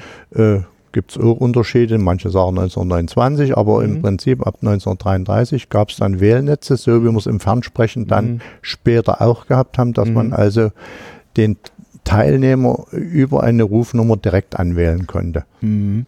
Siemens und Halske hatte also da ein eigenes, ein, anfangs ein eigenes Netz, ein Versuchsnetz, ja. mhm. hat das dann letzten Endes der Reichspost schmackhaft gemacht. Okay. Und äh, die haben das dann aufgegriffen und ließen das dann natürlich von Siemens fertigen und dann mhm. zur ursprünglichen Größe bringen. Mhm. mhm. Ja, Siemens ja. war so der Haus- und Hoflieferant ja. der deutschen äh, Post lange Zeit. Nicht? Vorgelagert war dann noch die sogenannte Durchschaltetechnik, nannte sich mhm. das. Mhm. Das ist eigentlich eine Aneinanderreihung von Standleitungen. Ah. Man konnte dann also seinen Verbindungswunsch ja. mitteilen, eine Art mhm. Handvermittlung. Mhm. Die haben den Stromweg mhm. Stück für Stück von Stadt zu Stadt, von Station zu Station hergestellt. Und wenn die komplette Verbindungskette bestand, konnte man mhm. also seinen Fernschreiber das, anwerfen und schreiben. Das, ups, ja, das kannte ich auch noch. Auch bisschen, bisschen Tassenklappern ist erlaubt im Podcast. Äh, gibt hier nebenbei Kaffee und so. Wir sind ja auch in Sachsen, nicht wahr? Ähm, es gab, äh, das weiß ich auch noch, da musste ich manchmal mithelfen. So beim Militär gab es nicht nur so langes Kabelziehen mit so Feldtelefon und Kurbel und so eine Handvermittlung, sondern es gab eben auch, genau wie ihr sagt, so äh, äh Fernschreibleitungen, so zwischen so Gefechtsständen und so. Da musste man dann, konnte man auch zeilenweise schreiben. Und natürlich haben wir auch äh, weil es ja unheimlich langweilig war, wie überall beim Militär, unheimlich viel Blödsinn gemacht mit diesen Leitungen dann. Also wenn nichts zu tun war und es war meistens nichts zu tun, haben wir da auch irgendwelchen Unsinn übertragen mit. Der, der Vorgänger dieser sogenannten Durchhaltetechnik, mhm. Jürgen hat es erst schon erwähnt, das war mhm. das sogenannte Umtelegrafieren, mhm. wo also mittels eines Fernschreibers das Fernschreiben entgegengenommen wurde und an einem weiteren Fernschreiber Fernschreiber, der in eine andere Richtung zeigte, mhm. wurde das äh, Schreiben wieder eingetastet oder auch später mit Lochstreifen wieder eingelesen, wurde zur nächsten Station mhm. übermittelt, dort das gleiche Spiel nochmal und über drei, vier, fünf solche mhm. Relaisstationen erreichte das Fernschreiben dann irgendwann dann den Zielfernschreiber. Das ist eigentlich vergleichbar mit der optischen Telegrafie. Vergleichbar mit der optischen Telegrafie. Eigentlich von einem mhm. Zum mhm. Empfangsturm, dort mhm. wieder umgesetzt und zum nächsten Turm weitergegeben mhm. wurde. Es gab eben in der Nachrichtenübermittlung, genauso wie, wie bei der Bahn und so, unheimlich viele Jobs früher, wo wirklich Leute in einem kleinen Häuschen im, im, im Niemandsland saßen und darauf warteten, dass eine Nachricht ankam, die sie zu verarbeiten und weiterzugeben hatten. So wie den Leuchtturmwärter gab es auch den Schrankenwärter oder in dem Fall eben den äh, Telegrafisten, der dann, wenn das Gerät ansprang, mal gucken muss, was ist denn das und das entsprechend weiterzuleiten hatte. Ja. Diese Durchschaltetechnik hat natürlich äh, enorm Personal freigesetzt. Mhm. Man musste ja lediglich noch den Verbindungsweg herstellen, mhm. aber ich war nicht mehr beschäftigt, mhm. ähm, das Telegramm äh, oder die, die, ja. die, Nachricht entgegenzunehmen mhm. und weiterzuleiten. Das war ja das zeitintensivste. Genau, so wurde natürlich das Telegrafieren auch ein kleines bisschen günstiger. Und naja, also Arbeitslosigkeit entstand dadurch nicht. Es war ja, wie gesagt, noch eine solche Knappheit an Nachrichtenwegen, dass man dieses Personal gut anderweitig äh, benutzen konnte. Also bei der Post wurde ja ohnehin keiner arbeitslos.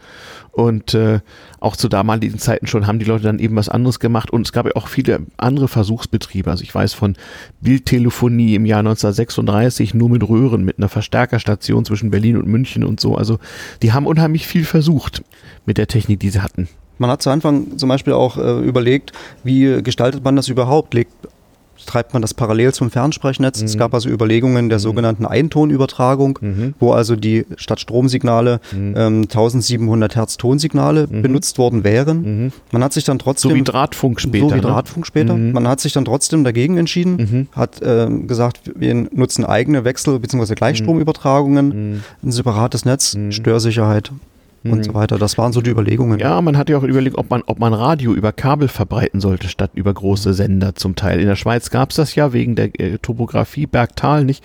Da gab es den Schweizer Telefonrundspruch, also sozusagen äh, Radio über Telefonleitung mit extra Geräten, die dann eine etwas bessere Tonqualität produzierten. Ich verweise auf die Podcast-Folge mit Fenty von vor äh, zwei Jahren, glaube ich. Ähm, ja, in der Tat. Es gibt also offenbar, äh, gab damals schon ständigen Fortschritt, Versuchsbetrieb, aber bis etwas so in den Regelbetrieb überging, war das schon ein paar Jahre gut abgehangen. Ne? Und ja, also es gibt äh, ein paar zeitliche Angaben dazu. Hm, ja, erzähl Dieser, mal. Also 1929 gab's, war also diese Ablösung der Standleitungen, der Übergang zu dem äh, von Siemens und Halske propagierten System. Mhm. Äh, die ersten Zentralvermittlungsstellen gab es also in Berlin und Hamburg. Der mhm. Probebetrieb begann im Oktober 33. Mhm also 1933. Mhm. Und schon 1935 hat man erkannt, dass das also der, der große Knaller wird und hat mhm. dann weitere Vermittlungsstellen in Essen, Bremen, München, mhm. Köln, Kiel mhm. äh, errichtet, die also alle schon diese Teilnehmer Selbstwahl mit automatischer Gebührenerfassung ermöglichten. Also das mhm. ging doch relativ schnell, wenn man überlegt, zwischen 33 und 35 Beginn des Versuchsbetriebs und dann schon mhm. die Festlegung, wir bauen es aus. Das ist, das, das ist Innovation. Bedingt ja. war eben, oder äh, Grund war eben, dass nicht so viele Teilnehmer dran wie am Fernsprechnetz. Es waren ja, ja nur Betriebe Hat man eigentlich die Kabel benutzt, die ohnehin schon da waren? Ja. Am oder? Anfang nicht. Am, da, der Grund war, oder der Anfang war eigentlich, dass man Kabel eingesetzt hat. Schon, also zu den die ersten. ja oft entlang der Bahntrassen, man sieht das bei der Bahn, so. Weil ne? die Bahn das mhm. ja als Anfang genutzt mhm. hat. Mhm. Dabei hat man auch festgestellt, dass es Probleme gab mit der Isolation, mhm. mit äh, den Abstrahlbedingungen, mhm. sodass also man dann doch auf die Freileitung übergegangen ist, mhm. die natürlich auch wieder entlang der Bahntrassen betrieben hat. Mhm. Und dann ab 1870 in etwa, da mhm. hatte man dann die auch wieder Siemens, mhm. äh, die Probleme der Isolation in den Griff bekommen durch mhm. dieses Gutta Percha, was man mit eingesetzt hat. Mhm. Und damit hat man um 1870 schon ein deutschlandweites Kabelnetz speziell mhm. damals eben für die Telegrafie eingesetzt. Und mhm. dieses Netz ist bis in die 1930er Jahre in Betrieb gewesen. Und ab 1922 hat man ja angefangen, im Fernsprechen mhm. ein Kabelnetz aufzubauen für das Fernsprechen. Und da konnte man dann für den Fernschreiber noch ein Kabel mehr ziehen, sozusagen. Da hat man dann angefangen, in diese Fernsprechkabel mhm. letztendlich einzelne Adern für das Fernschreiben zu nutzen. Mhm. Mhm. Speziell durch die räumliche ähm, ähm, ähm, mhm. Raumgleichheit mhm. zwischen Sprachvermittlung mhm. und Telexvermittlung, die waren meistens in den gleichen Gebäuden, mhm. hatte man natürlich Zugriff auf den gleichen da Hauptverteiler. Also ein Schrank mehr sozusagen. Oder eine Etage mehr bei der ja. damaligen Technik. Oh ja, stimmt, das war schon etwas mehr. Das also waren schon Etagen. Ich habe ja ein paar schöne Bilder eben gemacht, das sind schon imposante Größen an Geräten. Ihr konntet ja vorhin auch hören, wie sich das dann so angehört hat. Und da liefen dann wirklich auch immer mehrere Leute so, so mit blauen Kitteln rum und haben geguckt, dass auch alles funktioniert. Oder halt die zyklische Wartung, die halt zu tun war. Ja, ja, genau. Nicht nur Störungsbeseitigung, Störungsbeseitigung auch eben vorbeugende Linie, Wartung. Mhm. Aber eben auch Wartung und Pflege mitgemacht. Mhm. Übrigens auch, ich glaube auch, auch äh, äh, Ermittlungsarbeit, die, die sogenannte Fangschaltung, wenn jemand irgendwie missbräuchlich Telefon anrief oder so, das war auch dort. Fern, ne? Das war im Fern Sprechen speziell ja, ja üblich. Ja. Wobei man sagen muss, dass wenn man das in Filmen so sieht, mhm. äh, ging das ja relativ schnell und unkompliziert. Das war es aber nicht. Das ne? war es eigentlich nicht, weil weil ja mhm. die Kollegen von Wähler zu Wähler das rückwärts mhm. verfolgen mussten. Und wenn mhm. das über mehrere Ortsvermittlungsstellen ging, mhm. in einer Großstadt, mhm. musste ich also das andere mhm. Amt anrufen. Mhm. Dort musste der Kollege weiter mhm. nachverfolgen oder es musste einer hinfahren, wenn es nie besetzt mhm. war. Also so einfach, wie es in den Krimis dargestellt wird, war es am Ende. Aber man nicht. konnte jedenfalls anonym telefonieren. Anonym Fernschreiben ging nicht, weil jedes Fernschreibgerät hatte eine mechanische oder elektromechanische eindeutige Teilnehmerkennung. Also wenn man die Verbindung aufgebaut hat, dann gab dieses Gerät automatisch aus, hier ist Anschluss sowieso. In, und zwar indem die, Telef also die Telex-Nummer sozusagen ausgedruckt wurde. Das ist eine, und ein Buchstaben ja. fürs Land. Ich glaube, in aller Regel endete das, mit D, nicht? Ja. In aller DDR Regel ist DD, das, glaube ich. Ja. Mhm. In aller Regel ist das eine, also praktisch eine numerische Kennung, also mhm. in, in, äh, eine alphanumerische Kennung. 20 Ziffern mhm. sind meines Wissens definiert, besteht also aus der Anschlussnummer. Mhm. Dann kommt meistens ein Firmenkürzel, das mhm. konnte man sich relativ frei aussuchen, mhm. gefolgt von dem Länderbuchstaben D für Deutschland zum genau. Beispiel. Und das war auch äh, rein mechanisch in sogenannten Chem hm. äh, realisiert. Dort wurde also im Prinzip diese äh, Ziffern ausgeklingt und damit entstand die mhm. Kennung. Also man, hätte, man hätte aus diesem Ausgebrochenen praktisch nie wieder ein anderes Zeichen nee. machen können. Da hat das Material genau. ja gefehlt, mhm. weil ich dieses. Das Bit war also tatsächlich ein, ein mechanischer äh, äh, Schlüssel sozusagen, genau. mit dem man also festlegen konnte, was das äh, Fernschreibgerät als Teilnehmerkennung ausgibt. Und damit war, war man identifiziert. Eben. Und darum war es ja so sicher. Deswegen konnte man in der Bank damit Zahlungen autorisieren äh, wenn das um Millionenbeträge geht, wurde noch ein bisschen, ein bisschen mehr dazu verschlüsselt. Das muss man auch noch wissen.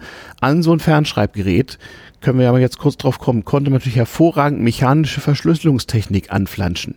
Man konnte ja mit dem Fernschreibsignal beliebigen elektromechanischen Blödsinn machen, äh, bis irgendwann mal irgendwelche völlig anderen Zeichen dabei rauskamen und konnte auf die Weise dann auch fast in Echtzeit ver- und entschlüsseln. Und das war natürlich ins insbesondere für Militär, aber zum Teil auch für kommerzielle Anwendung, vor allem Zahlungsverkehr, eine wichtige Einrichtung. Mhm. Und da stand dann wirklich neben dem Fernschreibgerät einfach noch ein Kasten mehr, der, dann, der dafür dann zuständig war. Und manchmal wurde er auch ausgewechselt, wenn irgendjemand den Code geknackt hatte oder so.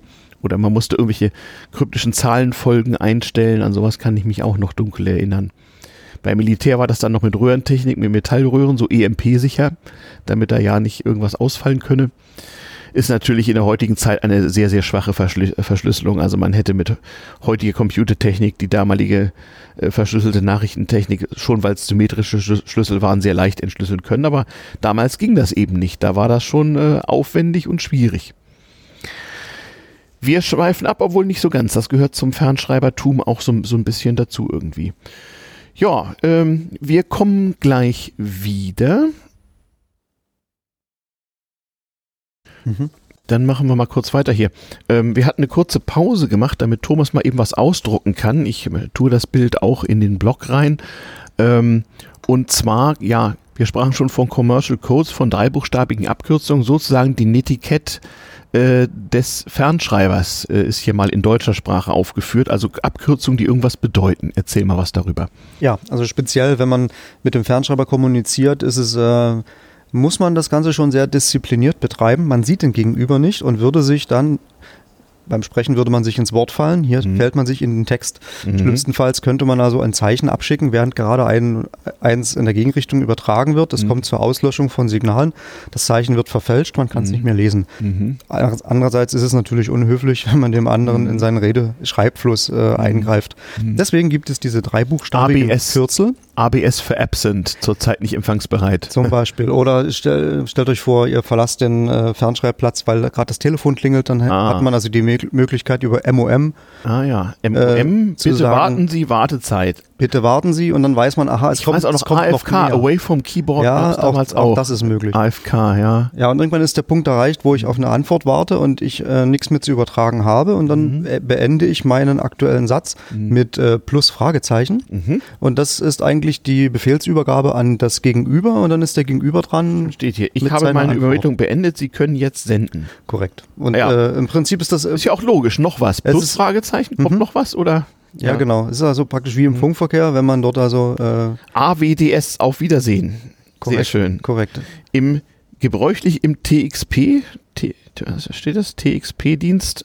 Und dann hast du ja so ein Sonderzeichen, was mir nichts sagt. Was ist denn das? Äh, das sind das ist die, das ist die Glocke. Ah, die Glocke. Die mhm. wurde ausgedruckt. Auch, also auch das Stimmt, gab es. Es gab ja das Bing-Signal. Genau, richtig. so ist es. Das ja. gibt's also auch, äh, gab es also auch bei den mechanischen Fernschreibern. Mhm. Da war es tatsächlich eine Glocke, die da anschlug. Ping gemacht. In dem, und da macht es mhm. Ping. Mhm. So ein Aufmerksamkeitszeichen. Mhm. Äh, auch bei den elektronischen ist das so. Da wird es eben dann elektronisch nachgebildet und es gibt mhm. also einen Piepton oder, mhm. ähm, um also die Aufmerksamkeit zu erwecken. Ja, ja. Das ist ja mich. fast wie bei der SMS, ne? Da kannst du ja auch Kürzel heutzutage setzen. Ja, es ist durchaus. Hey, liebe Grüße. Kommt durchaus. Ja, ja. Äh, genau, so geht das. Ja, genau, ja, genau und, so ist äh, das. angefangen haben damit übrigens die Morse-Telegraphen. Mhm. Und zwar zuerst aus Faulheit, mhm. weil, weil sie es einfach leid war, immer denselben Mist tippen, hatten die so mhm. ihre dreibuchstabigen Abkürzungen. Und dann haben aus Kosteneinsparungsgründen haben die Kaufleute angefangen, dicke Codebücher rauszugeben. Die musste man auch für viel Geld kaufen wenn man mit denen Geschäfte machen wollte. Und dann hatte man dadurch auch gleich so eine Art Verschlüsselungstechnik. Wenn man die richtigen ja. Abkürzungen benutzte, war man autorisiert. Konnte Wichtig. man bestellen auf, auf Rechnung zum Beispiel. Wichtig ist es auch bei Vertippern zum Beispiel. Mhm. Ähm, wir, mhm. Getippt ist getippt, übermittelt ist übermittelt. Stimmt, sieht man hier. A0, ja. streichen Sie. Ja, ich muss dann also auch äh, Codes haben, wo ich also sagen kann, was ich gerade angefangen habe zu schreiben. Das ist jetzt das. CFM, bitte bestätigen Sie. Das Wort, das Wort ist ungültig. äh, Vorteil ist auch, ich sehe es auf dem Lochstreifen. Ja. also normalerweise ist es, glaube ich, E, Leerzeichen, E, Leerzeichen, E, Leerzeichen. Leerzeichen, glaube ich. Hm? Also für, Irrungszeichen. das Error, Irrungszeichen. Error, Error. Das sieht man sehr schön auf dem Lochstreifen. Wenn man den also schneiden muss, kann man hm. also diesen Bereich sehr schön erkennen ah. und auch wieder äh, korrigieren später. Verstehe, verstehe. Ja. Okay. Äh, richtig gute Fernschreiber, die also hat man jetzt. Es gibt wirklich so ein paar ganz verrückte, die äh, fordern also auch auf, schick mir lieber ein Fernschreiben, ich lese deine E-Mail nicht. Mhm. Ähm, wenn die sich verschreiben, dann machen die lediglich einen, einen Zeilenrücklauf, mhm. fahren dann mit Leerschritten wieder an die richtige Stelle und mhm. äh, drucken X drüber, sodass das Wort quasi quasi ausgeixt, ausgeixt wird, wird ja, und ja. schreiben dann das korrekte Wort dahinter. Das ist natürlich mhm. extrem aufwendig mhm. und hat sich eigentlich auch nicht durchgesetzt. Also eigentlich kommt dieses mhm. Irrungszeichen an der Stelle und ich wiederhole dann das Wort von Grund auf mhm. neu und schreibe es eben richtig. Mhm. TTT, stellen Sie sofort Ihre Textübermittlung ein. Ähm, witzigerweise funktioniert das auch bei solchen Lochstreifensendungen, wenn ich also mhm. so einen, einen, einen, Empfangsabruf mache und mhm. ich habe also eine längere Sendung und mhm. es kommt zu einer Papierstörung. Wenn ich dort also dieses TTT einfüge, erkennen, erkennen das elektronische Fernschreiber auch als Abbruchsignal und mhm. hören auch mit dem Senden auf. Mhm. Also das hat also auch einen konkreten PPR, Paper, Papier. Sehr gut. Ist auch noch was Interessantes genau dazu.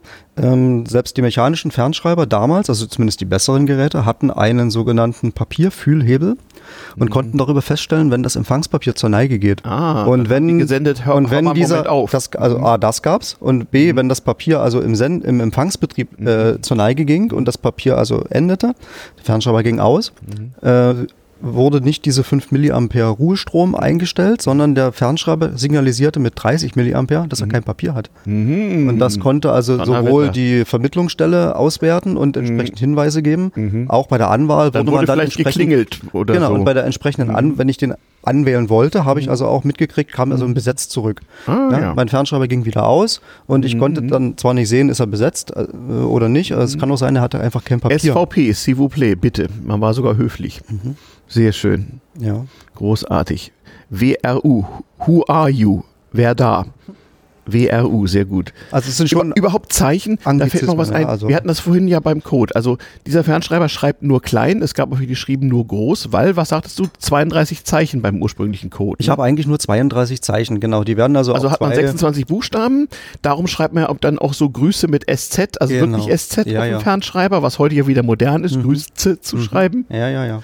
Naja, die 32 kommen ja eigentlich 2 hoch 5. Ne? 2 hoch 5. Ich habe 2 hoch 5 Ah, ja. Kombinationen. Stimmt, du hast ich hab zwei Zustände, Strom, Genau. kein Strom und fünf Stellen. und fünf Genau. Stellen. Da komme ich auf, zwei, auf einen Zeichenvorrat von 32 Zeichen. Und die reichen natürlich nicht aus für Buchstaben und Zahlen. Für Buchstaben Deswegen- und Zahlen reicht es nicht. Buchstaben hat man in, in, eine, in eine dieser Ebenen gelegt und hat einen dieser Codes dafür bestimmt zur Umschaltung zwischen diesen zwei Zahlenebenen, Buchstaben Ah. und Sonderzeichen, wozu die Zahlen Okay. gehören. Okay, es gab also schon einen Umschalt, aber eben nicht klein-groß, Es gab nicht sondern klein-groß. Buch, Buchstabe Richtig. und, Oder und Ziffer. Zahl, Sonderzeichen. Zahl, Sonderzeichen. Und da gab es, es gab diese Glocke, gab es noch andere besondere Zeichen?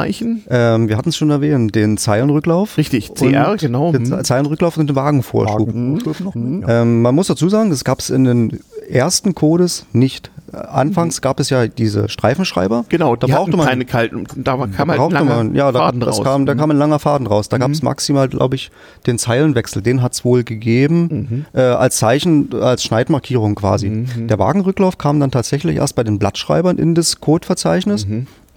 Mhm. Ähm, also in diesem CCITT Zeichensatz 2. Mhm. Da ist also dieser äh, Wagenrücklauf drin und auch der Zeilenwechsel, Mhm. damit man eben Blattschreiber bedienen kann. Mhm. Verrückt, ja, ja. Sagenhaft. Ja, und damit musste man dann eben auskommen in, in allen Sprachen der Ja, und Welt. diese Zeichen und der Code dafür, der Mhm. hat sich bis heute in das äh, ASCII, Ja. in den Code oder in den Unicode, SG ist mit drin. Hat sich da- ja, baut alles darauf auf. baut ne? alles darauf auf. Und das ja. war, das, war schon Weltpostverein, diese Norm, oder Das war die später? Diese Ja, CCITC2-Norm, habe ich da Mhm. Zeit dafür? Das ist interessant. Kann man bestimmt in der Suchmaschine des geringsten Misstrauens nachschlagen, Mhm. wenn man möchte. Aber es ist jedenfalls eine uralte. uralte CCITT1 kam 1870 mhm. und ICCTT2 dann also später. Irgendwann sp- Um Au- 1901, da haben wir Aha, 19, na also, da, da, da sagt noch einer, Code sei nicht langlebig.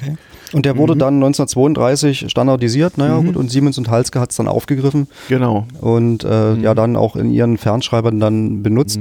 Mhm. In den Anfängen, also ähm, als man vom äh, Zeigertelegraph überging auf den Mhm. ähm, auf und den jetzt gebräuchlichen Fernschreiber gab es also auch Mhm. durchaus noch Geräte, die ein anderes Codierverfahren benutzt haben. Mhm. Man hat das, man hat sich dann aber angeglichen an den CCITT2 und alle Geräte, die dann kamen, Mhm. sprachen diesen Code. Mhm. Mhm. Es gab noch viel mehr von so Dreibuchstabenzeichen, äh, insbesondere so in der Finanzwelt. Man konnte auch, wie gesagt, miteinander chatten und da war es ganz üblich, dass also die Hälfte der Sätze aus so dreibuchstabigen englischen Abkürzungen bestanden und viele Leute, gerade in der sogenannten dritten Welt mit relativ schlechten englischen oder französischen Sprachkenntnissen, konnten vor allem diese dreibuchstabigen Abkürzungen und damit konnte man sich unterhalten. Das war zwar ein bisschen merkwürdig, aber es ging. Und auch so ähm, weltweit gehandelte Aktien oder auch andere sogenannte Commodities, also standardisierte Waren, hatten so dreibuchstabige Abkürzungen. Dann wusste man also, es handelt sich um Gold oder Kupfer oder um Daimler-Benz-Aktien oder IBM-Aktien, das wusste man dann sozusagen. Also da konnte einer fragen, was weiß ich was, äh, 1000 IBM und dann wusste man, ah, was gemeint war und konnte ihm einen Kurs zurückgeben oder oder äh, was weiß ich was, ein, ein Strich DEM, eine Million Mark, dann wollte er halt wissen, was er, was man ihm immer gegen den Dollar für einen Kurs gibt für eine Million so. Und so konnte man dann Devisen handeln und konnte auch eine Preis feilschen zeilenweise und das dann hinterher nachvollziehen. Und wenn man dann sich einig war, dann wurden auch so drei Buchstaben durchgegeben und dann füllte man einen Zettel aus und dann hatte ich noch wirklich, während ich am Fernschreiber saß und handelte, hatte ich hinter mir eine Buchhalterin, der reichte ich den Zettel rüber und die hat dann wirklich händisch mit dem Buchungsautomaten diesen Vorgang gleich verbucht, damit nur ja nichts schief geht. Weil wenn dich da vertan hast, war es aus. Das hast du nie wieder rausgekriegt und du musstest bezahlen, was da vereinbart war und konntest sehen, wie du klarkamst hinterher. Werde ich nie vergessen, ich habe mal durch einen Schreibfehler irgendwie 50.000 Dollar waren es, glaube ich, vernichtet, so durch Pech. Das aber das hob sich mit der Zeit auf. Also der Ärger war begrenzt, aber es sollte einem möglichst nicht so oft passieren. Kann ich mich noch erinnern. Durch Vertippen schlicht und ergreifend im Grunde. Naja, so war das damals. Wir hatten ja nichts. Toll. Das hier nehme ich mir mal mit. Das äh, werde ich, glaube ich, an einem Ehrenplatz aufhängen. So von wegen, guck mal hier. Hat nicht jeder. E-Telex. Und dieses Papier gibt es also wieder, weil das sieht so neu aus. Äh, das Papier gibt es tatsächlich wieder, ja. Mhm. Also ähm, es war lange Zeit ähm, wirklich Mangelware. Das waren also Restbestände, die mhm. noch ähm, auch immer noch in großen Stückzahlen in irgendwelchen Kellern vor sich, Kartons, hin, genau. vor sich hin schimmeln und brüchig werden. ähm, und wir haben dann alle Besucher ja. eigentlich immer angesprochen, haben gesagt, wenn ihr noch irgendwo Papier rumliegen habt, mhm. dann bringt es uns bitte. Als so wie mit Lochkarten. Ja, ja. ja genau. auch so ein Ding. Ja, und das hier ist also entstanden durch diese wachsende äh, E-Telex-Gemeinde. Also mhm. ähm, entstanden ist es ja. Das musst du jetzt mal erklären. Also die, die Fernschreibnots von heute kommunizieren über E-Telex. Äh, ja, ganz Na, genau. dann mal los. Wir ja, dürfen also nicht abschweifen, wie wir wollen. Wir also haben ja auch erst eine Stunde voll hier. Du kannst also loslegen. Ja, also die Geräte, die gab es ja wie Sand am Meer, nachdem Fax und äh, E-Mail dem Fernschreiber den Rang abgelaufen Gibt's jetzt haben. Jetzt noch, anno 2017? Gibt es auch jetzt noch mhm. in, in, allen möglichen Ausführungen, ähm, im Speziellen die mechanischen Fernschreiber mhm. von Siemens, mhm. äh, auch die im Osten gebräuchlichen, mhm. die, mhm. die in Siemens-Geräten ja ähm, zumindest. Von RFT hergestellt. Die, genau. Äh, man muss ja dazu sagen, Siemens war ja mal äh, in Thüringen, sind wir da, beheimatet ja. vor dem. Viele Werke. In Greifswald gab es ein Werk. Also das, das, Schreibmaschinenwerk war ja, mhm. ich war glaube ich in Sommer, Sommer da. Ja. Mhm. War in Sommer da. Ich verweise auf die Schreibmaschinenfolge genau. von vor zwei damals ja. Nach dem Krieg mhm. trennte sich das dann auch. Mhm. Man hat den Sommer da unverändert weitergebaut. Ja. Genauso wie Siemens in Berlin die Fernschreiberfertigung mhm. mhm. unverändert weitergemacht hat. Deswegen entstanden in Chemnitz zwei Geräte. gab es auch großes, ein großes Schreibmaschinenwerk. Olympia. Ja, die also technisch identisch waren. Und diese Geräte sind jetzt natürlich immer noch da. Und Siemens hat ja im Prinzip die gesamte Palette, äh, egal ob im Fernmeldewesen oder im, im Starkstromwesen, Kabel, gab es ja es gab Siemens Kabelwerke sowieso, und und und. Es gab das sowieso ja global eigentlich nur zwei, zwei äh, Hersteller, die zu den damaligen Zeiten für den Export produziert haben. Das war Siemens und das war General Electric.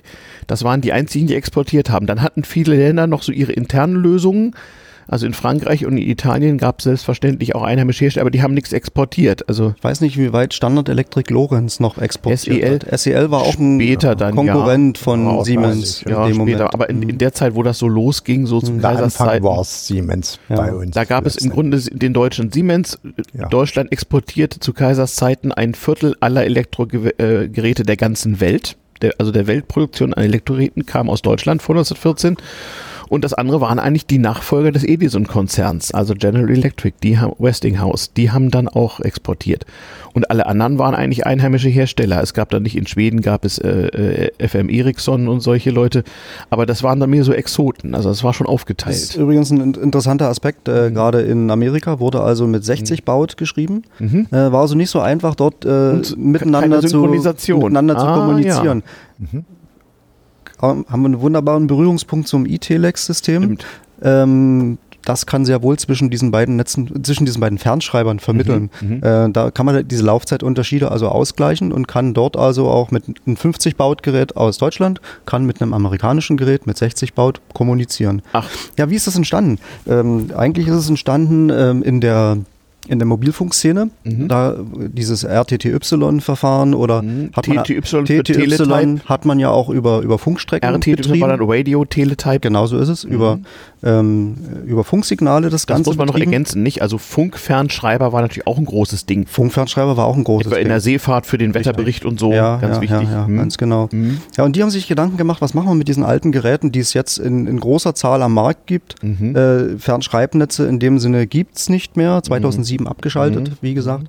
Ähm, und die sind dann auf die Idee gekommen, dann machen wir das eben über eine Telefonleitung, mhm. setzen an die beiden Enden ein entsprechendes Modem, mhm. denken uns ein Protokoll aus, was mhm. zwischen den Modems läuft, mhm. bauen eine Anpassung elektrischer Natur mhm. an die Schnittstelle des Fernschreibers und kommunizieren über eine Telefonleitung miteinander. Das, was man früher nicht machen wollte, wo man gesagt hat, aus Störersicherheitsgründen machen wir ein eigenes Netz.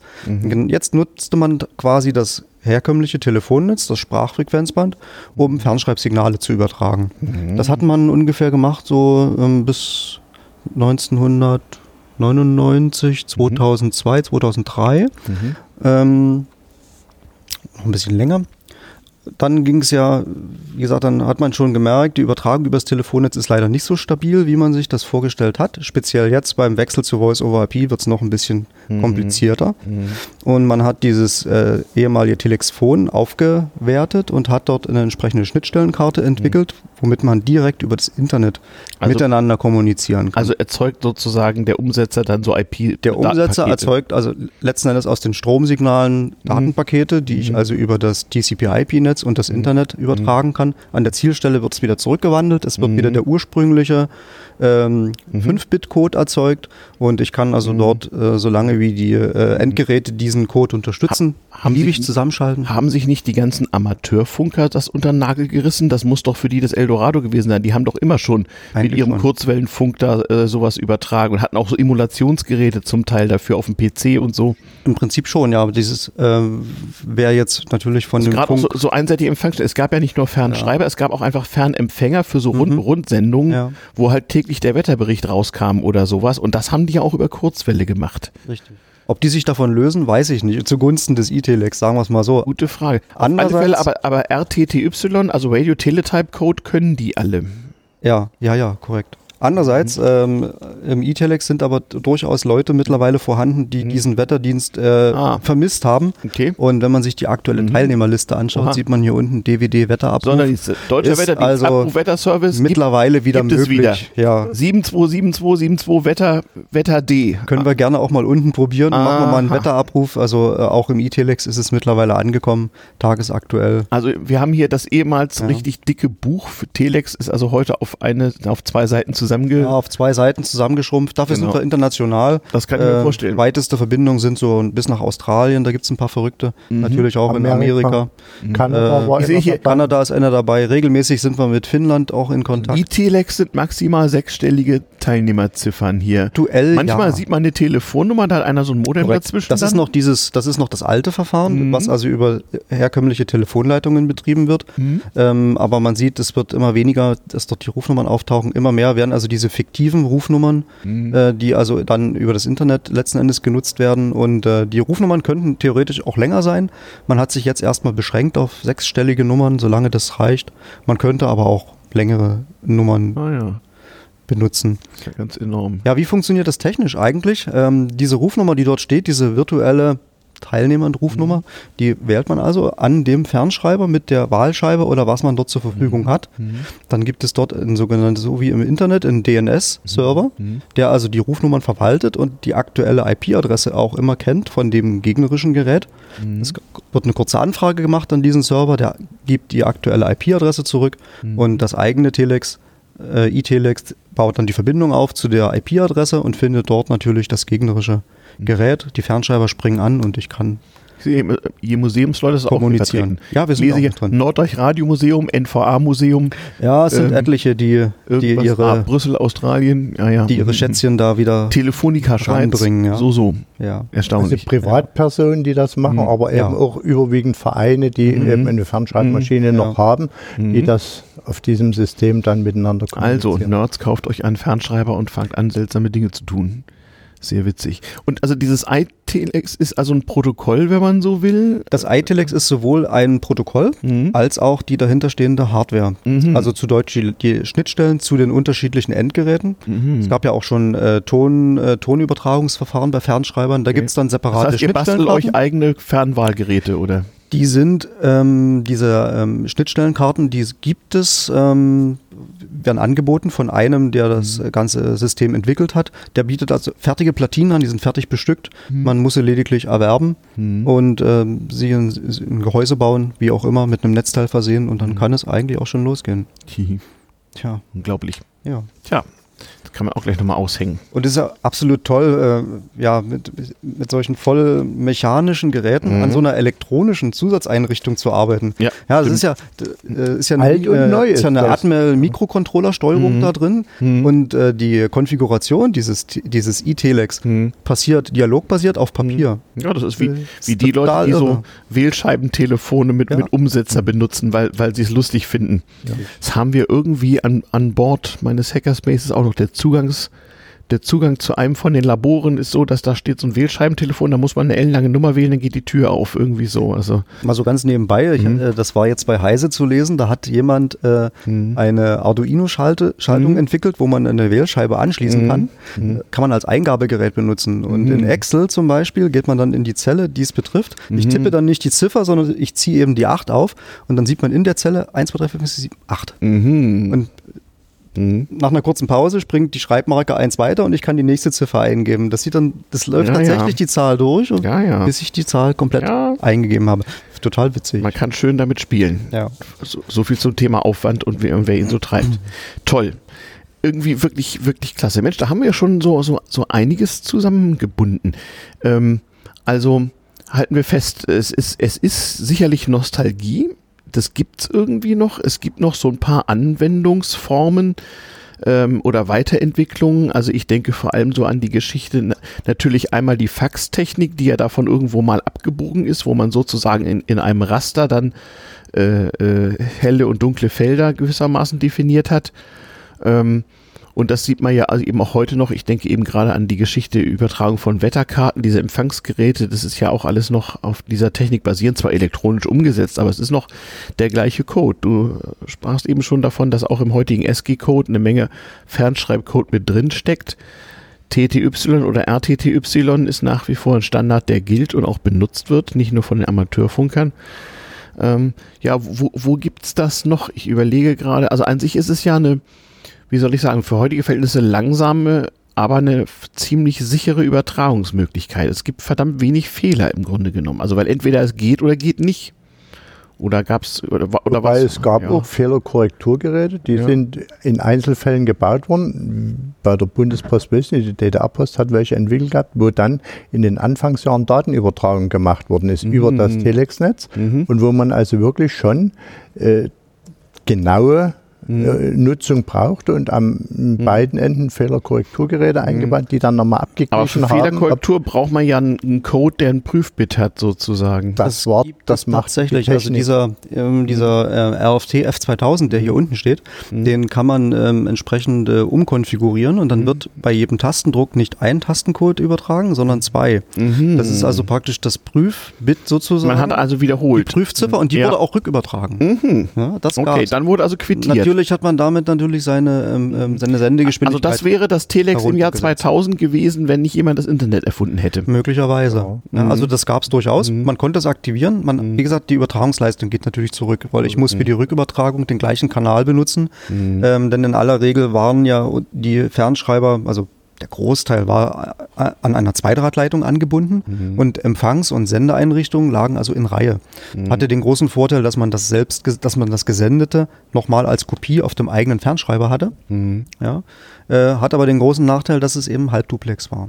Ja, naja, gut. Mhm aber immerhin schon mal bidirektional. Also aber es gab, es gab auch die andere Variante. Ja. Es gab also auch eine Vierdrahtschnittstelle, wo Sende- und Empfangsleitungen getrennt mhm. waren. Okay. Da konnte man tatsächlich separat schreiben. Konnte man sich gegenseitig Konnte man auch ins also Wort praktisch fallen. gegenschreiben, konnte sich ins Wort fallen, aber mhm. man hat sein eigenes eben nicht sehen können. Ah, stimmt. Mhm. Stimmt.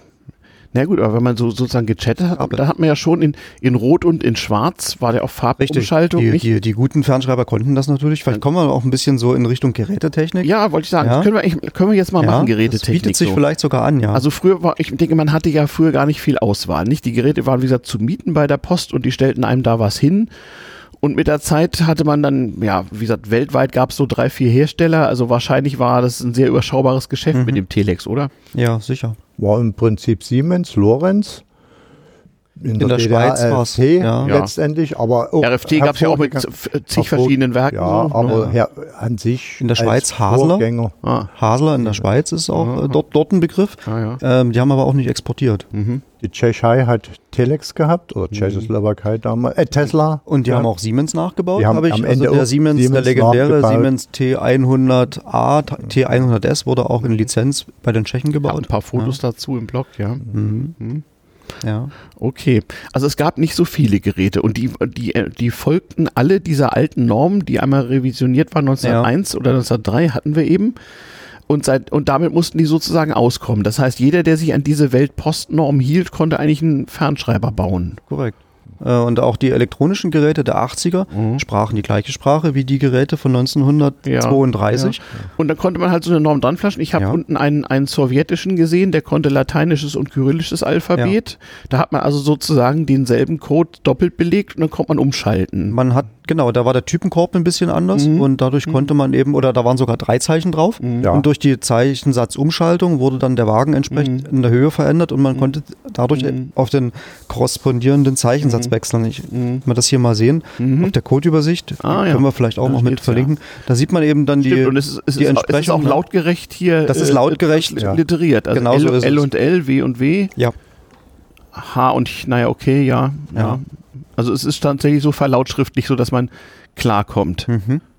Schön. Kann ich das? Ja, natürlich. Ah, da ist ja auch noch die. Ja, ja. Ist, ja, ah, ist aus Wikipedia. Okay. Ja, das ist in Wikipedia. Hervorragend. Genau. Na, dann kann man das ja auch ohne Angst ums Urheberrecht verbreiten. Das werde ich mal mit, ja. mit in den Blog tun, kriege ich genau. ein bisschen Material.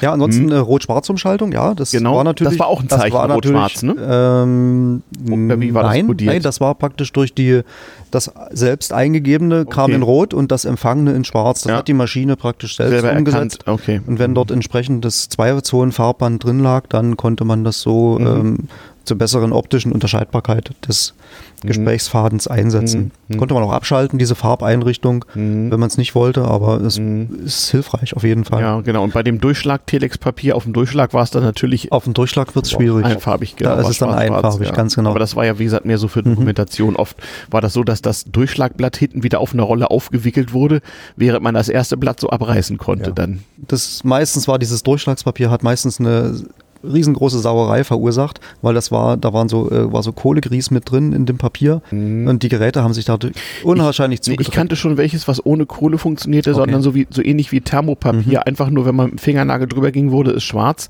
Fühlte sich so, so eine ganz mhm. fiese Beschichtung war das okay. irgendwie und man fasste das irgendwie ungern an. Das fühlte sich an, kennt ihr noch Nasskopierer? Ja. So, so dieses, dieses fiese Fingergefühl hatte man da. Mhm. Mhm. Ja. Ansonsten, ähm, die elektronischen Fernschreiber haben es dann anders gelöst, also die meistens ein Nadeldruckwerk hatten, also ja, mhm. ich spreche vom Nadeldruckwerk, mhm. die haben dann, ähm, konnte man auch wieder einstellen. Wann kam das auf? Nadeldruck? Also Nadeldruckwerk, also in den 80ern. Bei uns in den ja, 80er Jahren. 80er Jahren. Bei uns sind die dann erst in den 80ern gekommen. Ja. Die also haben, ich meine, man, ich hm? habe das zuerst gesehen bei, bei Registrierkassen im Handel in 70er Jahren, da ging ich noch zur Schule definitiv. Da kam das auf mit diesem Nadelding und ich fragte mich damals, wie die das so schnell hinkriegen sozusagen und war lange Zeit der Meinung, dass das eine Nadel ist, die das da alles hintickt, aber das war es ja gar ja, nicht.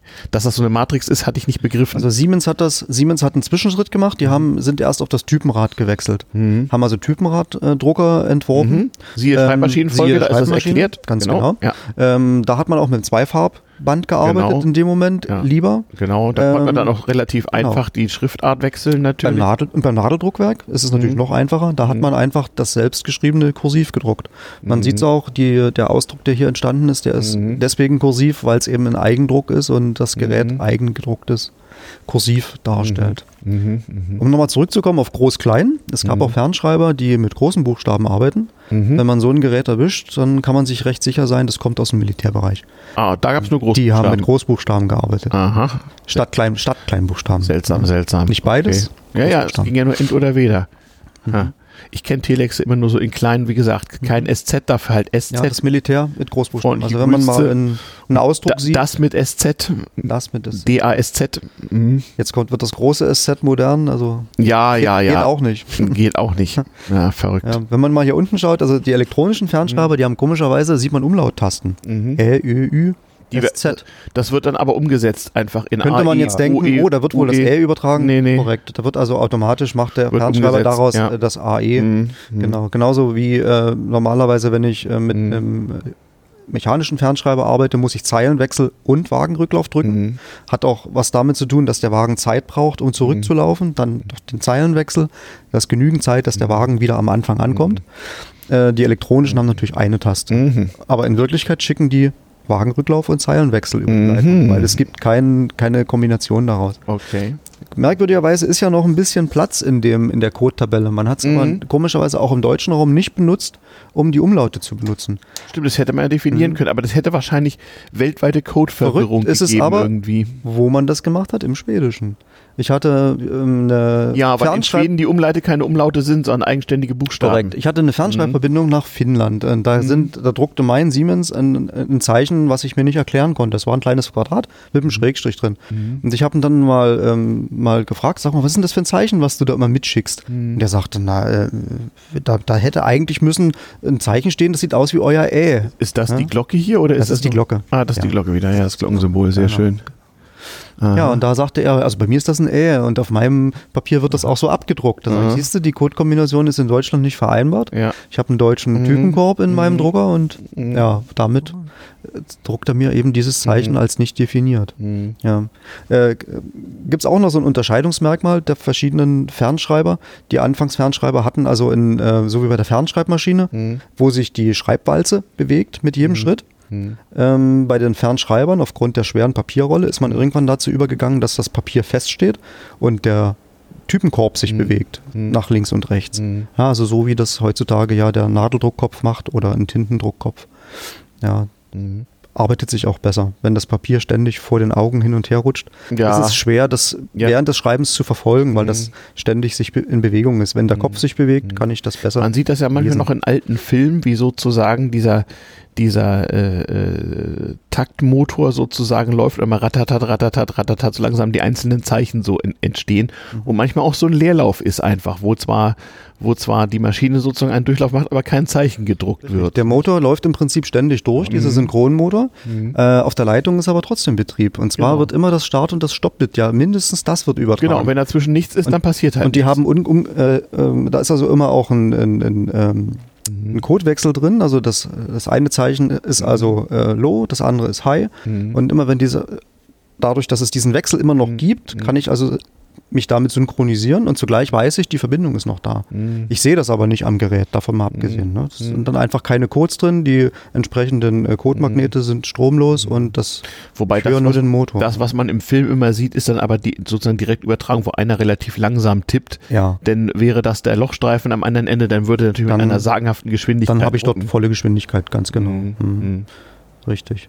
Tja, was ja. es nicht alles gibt.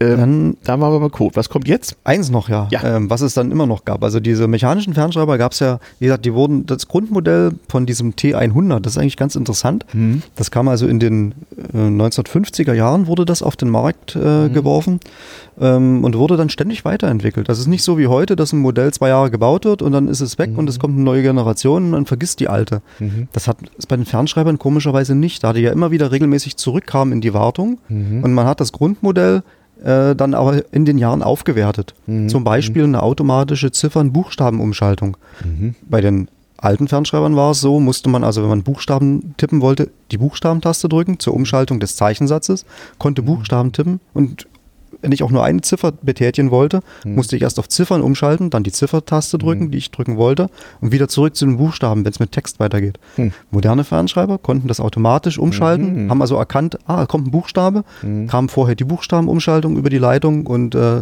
hm. völlig äh, hm. transparent für den Benutzer. Mhm. Mhm. Ähm, zugleich gab es auch dort schon mechanische Zwischenspeicher. Wenn also doch eine Sekretärin mal schneller war als genau, 400 das Zeichen. Das ist interessant. Du hast sowas zu Hause. Ich ne? habe den sogar zu Hause, ja. Der heißt also T100S. Mhm. Äh, S steht also für Speichererweiterung okay, oder Speicher. Nicht etwa für schnell? Nee, für, ja, könnte man sagen, also für Speicherzusatz. Mhm. Und also da wird in einer Mechanik sozusagen ja. äh, werden Zeichenfolgen zwischengespeichert, Korrekt. die das Gerät nicht schnell ja. genug umsetzen kann. Ganz genau so ist es. Mechan es ist irre, nicht? Also. Und zwar 20 Zeichen. Und da gibt es okay, also 20, 20, 20 Speicherpositionen, A5 Zeichen. Okay. Ja, und wenn ich jetzt zu mhm. schnell tippe und es mhm. kann nicht über die Leitung gehen, dann wird mhm. das Zeichen auf dieser Speicherrolle ähm, mhm. mit, mit Stiften und Federn mhm. abgebildet. Mhm. Kommt das nächste Zeichen zu schnell, dreht die sich eins weiter und speichert das da auch das zwischen und gibt es in umgekehrter Reihenfolge wieder aus.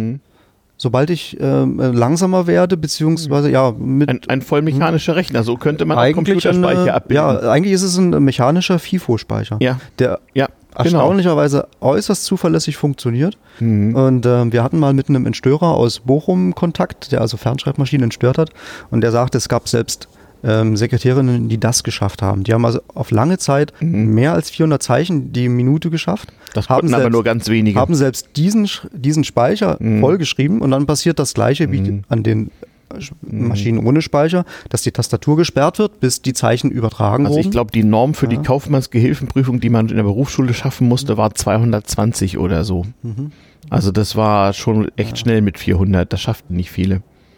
Also ich Vor allem nicht ich fehlerfrei. Nur ich schaffe es nur kurz oder wenn ich es wirklich provoziere, indem ich einfach mal teste, ja, funktioniert der Speicher, ja. man kriegt es dann mit. Man, Aber wenn man, man ungeübt ist, und heute sind alle ungeübt, ja. dann steigt die Vertippquote dramatisch Fall. an. Aber es ist schon äh, unheimlich, so ein mechanisches Gerät zu sehen, mhm. was dann plötzlich noch 20 Zeichen ausgibt, obwohl man gar nichts mehr tippt. Mhm. Das ist schon äh, mhm. faszinierend, ja. Mhm.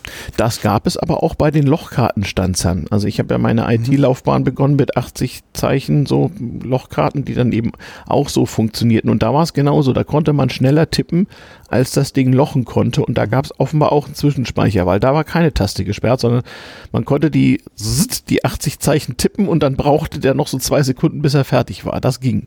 Mhm. Und er gab auch schon mit einem Nadeldruck ich glaube, es war ein Nadeldrucker, gab er dann oben schon mal Klartext aus nochmal, was denn da eigentlich stand. Dann konnte man sich also Klartext lesbare 80 Zeichen auf Lochkarten drucken und äh, eine überdimensionale Visitenkarte abgeben zum Beispiel. Also im, äh, im Büroumfeld hat man Fernschreiber übrigens auch im Lokalbetrieb benutzt zum Vervielfältigen. Ja, Wenn man also einen klar. Text geschrieben hat, hat konnte ja. man den auf, Lochba äh, auf Lochband oder mhm. auf, später auf Diskette mhm. ablegen mhm. und den jederzeit wieder zum Ausdruck genau. bringen oder eben zum Versand. Genau. Je nachdem, und Fotokopiergeräte äh, waren teuer und so und da hat man genau, einfach so das nochmal abgetippt. Richtig. Genau. genau. So, so, hatten ja auch diese, diese Typenradschreibmaschinen, die ersten, die hatten ja auch solche Zeichen und da hat man auf die Weise auch kopiert. Ups. Kein Problem, warte, ich will dir das mal so ein bisschen nach. So ist schön. Ähm, das stimmt, ja, ja. Ja, wir hatten ja nichts. Zur Not hatte man eben sowas. Verrückt. Tja, steht noch was auf deinem Zettel oder haben wir es so langsam zusammen? Ich überlege gerade so ein bisschen so. zusammen. Mhm. Ich habe da ganz viel Geschichtsdinge hier so. Ähm, die Vorläufer haben wir alle durch. Über den Hellschreiber haben wir nicht viel geredet, aber den mache ich mal, wenn ich eine Folge über das Faxgerät mache. Da gehört er nämlich eigentlich hin. Mhm. Mhm.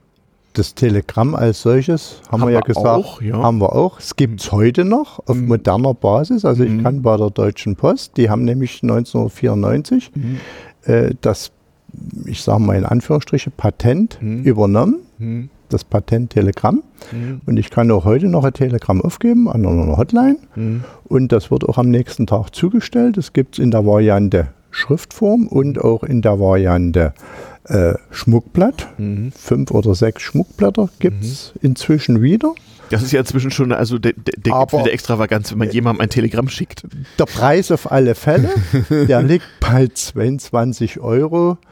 Äh, und, da, und da fährt noch nicht mal der Telegrammbote dann auch sofort los, sondern das geht in die normale Briefpost, oder wie? Nee, da würde auch jemand die Sonderzustellung machen weil das könnte ja so bei, so bei meinen Eltern mitten im Wald sogar noch ganz lustig sein. Bisher ist da immer nur der, der Amazon-DHL-Bote, äh, der gekniffene.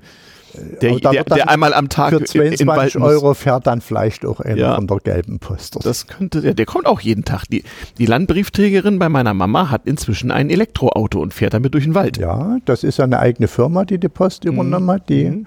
Postautos mit 80 Kilometer Reichweite. Äh, ja. Scooter, äh, wie heißen die? Ja. Irgendwie so. Ja. Mhm. Also mhm. eine Firma, die, die mhm. für die Post die Autos baut und inzwischen wollen sie auch für die Industrie insgesamt mhm. äh, Elektroautos jo. bauen. Oh, wieso auch nicht. Ja, ja, das war der Fernschreiber. Wenn das wenn wir hier erstmal einen Punkt machen können, es gibt natürlich immer noch Dinge, die könnte man nachbauen, ihr könnt googeln, ihr könnt was, was auch immer tun. Ähm, ihr, ihr, habt ja jetzt auch ein paar Kontaktdaten, ihr könnt auch gerne nachfragen. Äh, kommentieren kann man bei uns ja nicht, aber Hörerpost damals-tm-podcast.de funktioniert natürlich auch. Ich bin auch für alle Tipps dankbar. Wie gesagt, Faxgerät ist einer späteren Folge nochmal äh, vorbehalten. Da gibt's auch eine Vor- und Nachgeschichte, die ein bisschen mit dieser Sache zu tun hat. Wer es noch nicht gemacht hat, höre eine der frühen Folgen, so es muss so ungefähr damals TM Folge 5 oder 6 gewesen sein, Logistik. Da haben wir mal erklärt, wie das damals so war, als man nur Telegraph und Dampflok hatte und wie das dann trotzdem alles recht schnell und zuverlässig funktioniert hat.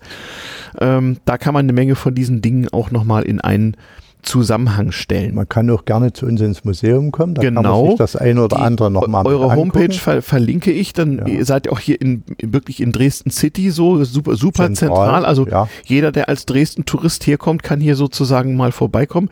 Anruf genügt, dann organisieren wir auch eine sagen, Führung. In, in Gruppen gibt es eine Führung, ansonsten regelmäßige Öffnungszeiten sind mehr so einmal die Woche am Wochenende. Ne? Nee, einmal im Monat, ah. am ersten Sonnabend jedes Monats ah, haben wir geöffnet von 10 bis 15 Uhr, aber wir machen auch gerne also hier Alttechnik-Nerds aufgepasst, das lohnt sich wirklich, da müsst ihr mal hingehen. Das ist Und ist nicht bloß Fernschreibtechnik da, wir haben also genau, die Vermittlungsstellen, Vermittlungstechnik. Das ist so schon bemerkenswert. Also die gesamte Palette der ja. Fernmeldetechnik. Mhm, als es eben noch so richtig Technik da. war. Genau, ja. mechanisch. Genau. Ansonsten, wer möchte, kann uns gerne auf unserem Fernschreiber eine Nachricht hinterlassen. Das genau. geht Sie direkt auf der Webseite. Genau. Einfach das dort zu findende Formular ausfüllen und mhm. wenn man das absendet, dann rattert bei uns der Fernschreiber und druckt es genau. aus.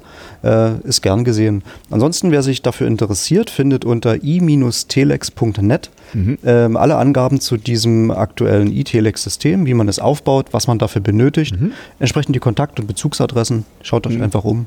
Ja, klickt euch einen Fernschreiber und fangt an. Mal sehen, was passiert. Ich danke euch beiden ganz herzlich für diese super schöne Folge hier. Und ähm, ja, dann, liebe Hörer, verbleibe ich bis zur nächsten Folge damals TM, die im Zweifel wie immer so um den Monatswechsel erscheint. Tschüss. Tschüss. Tschüss.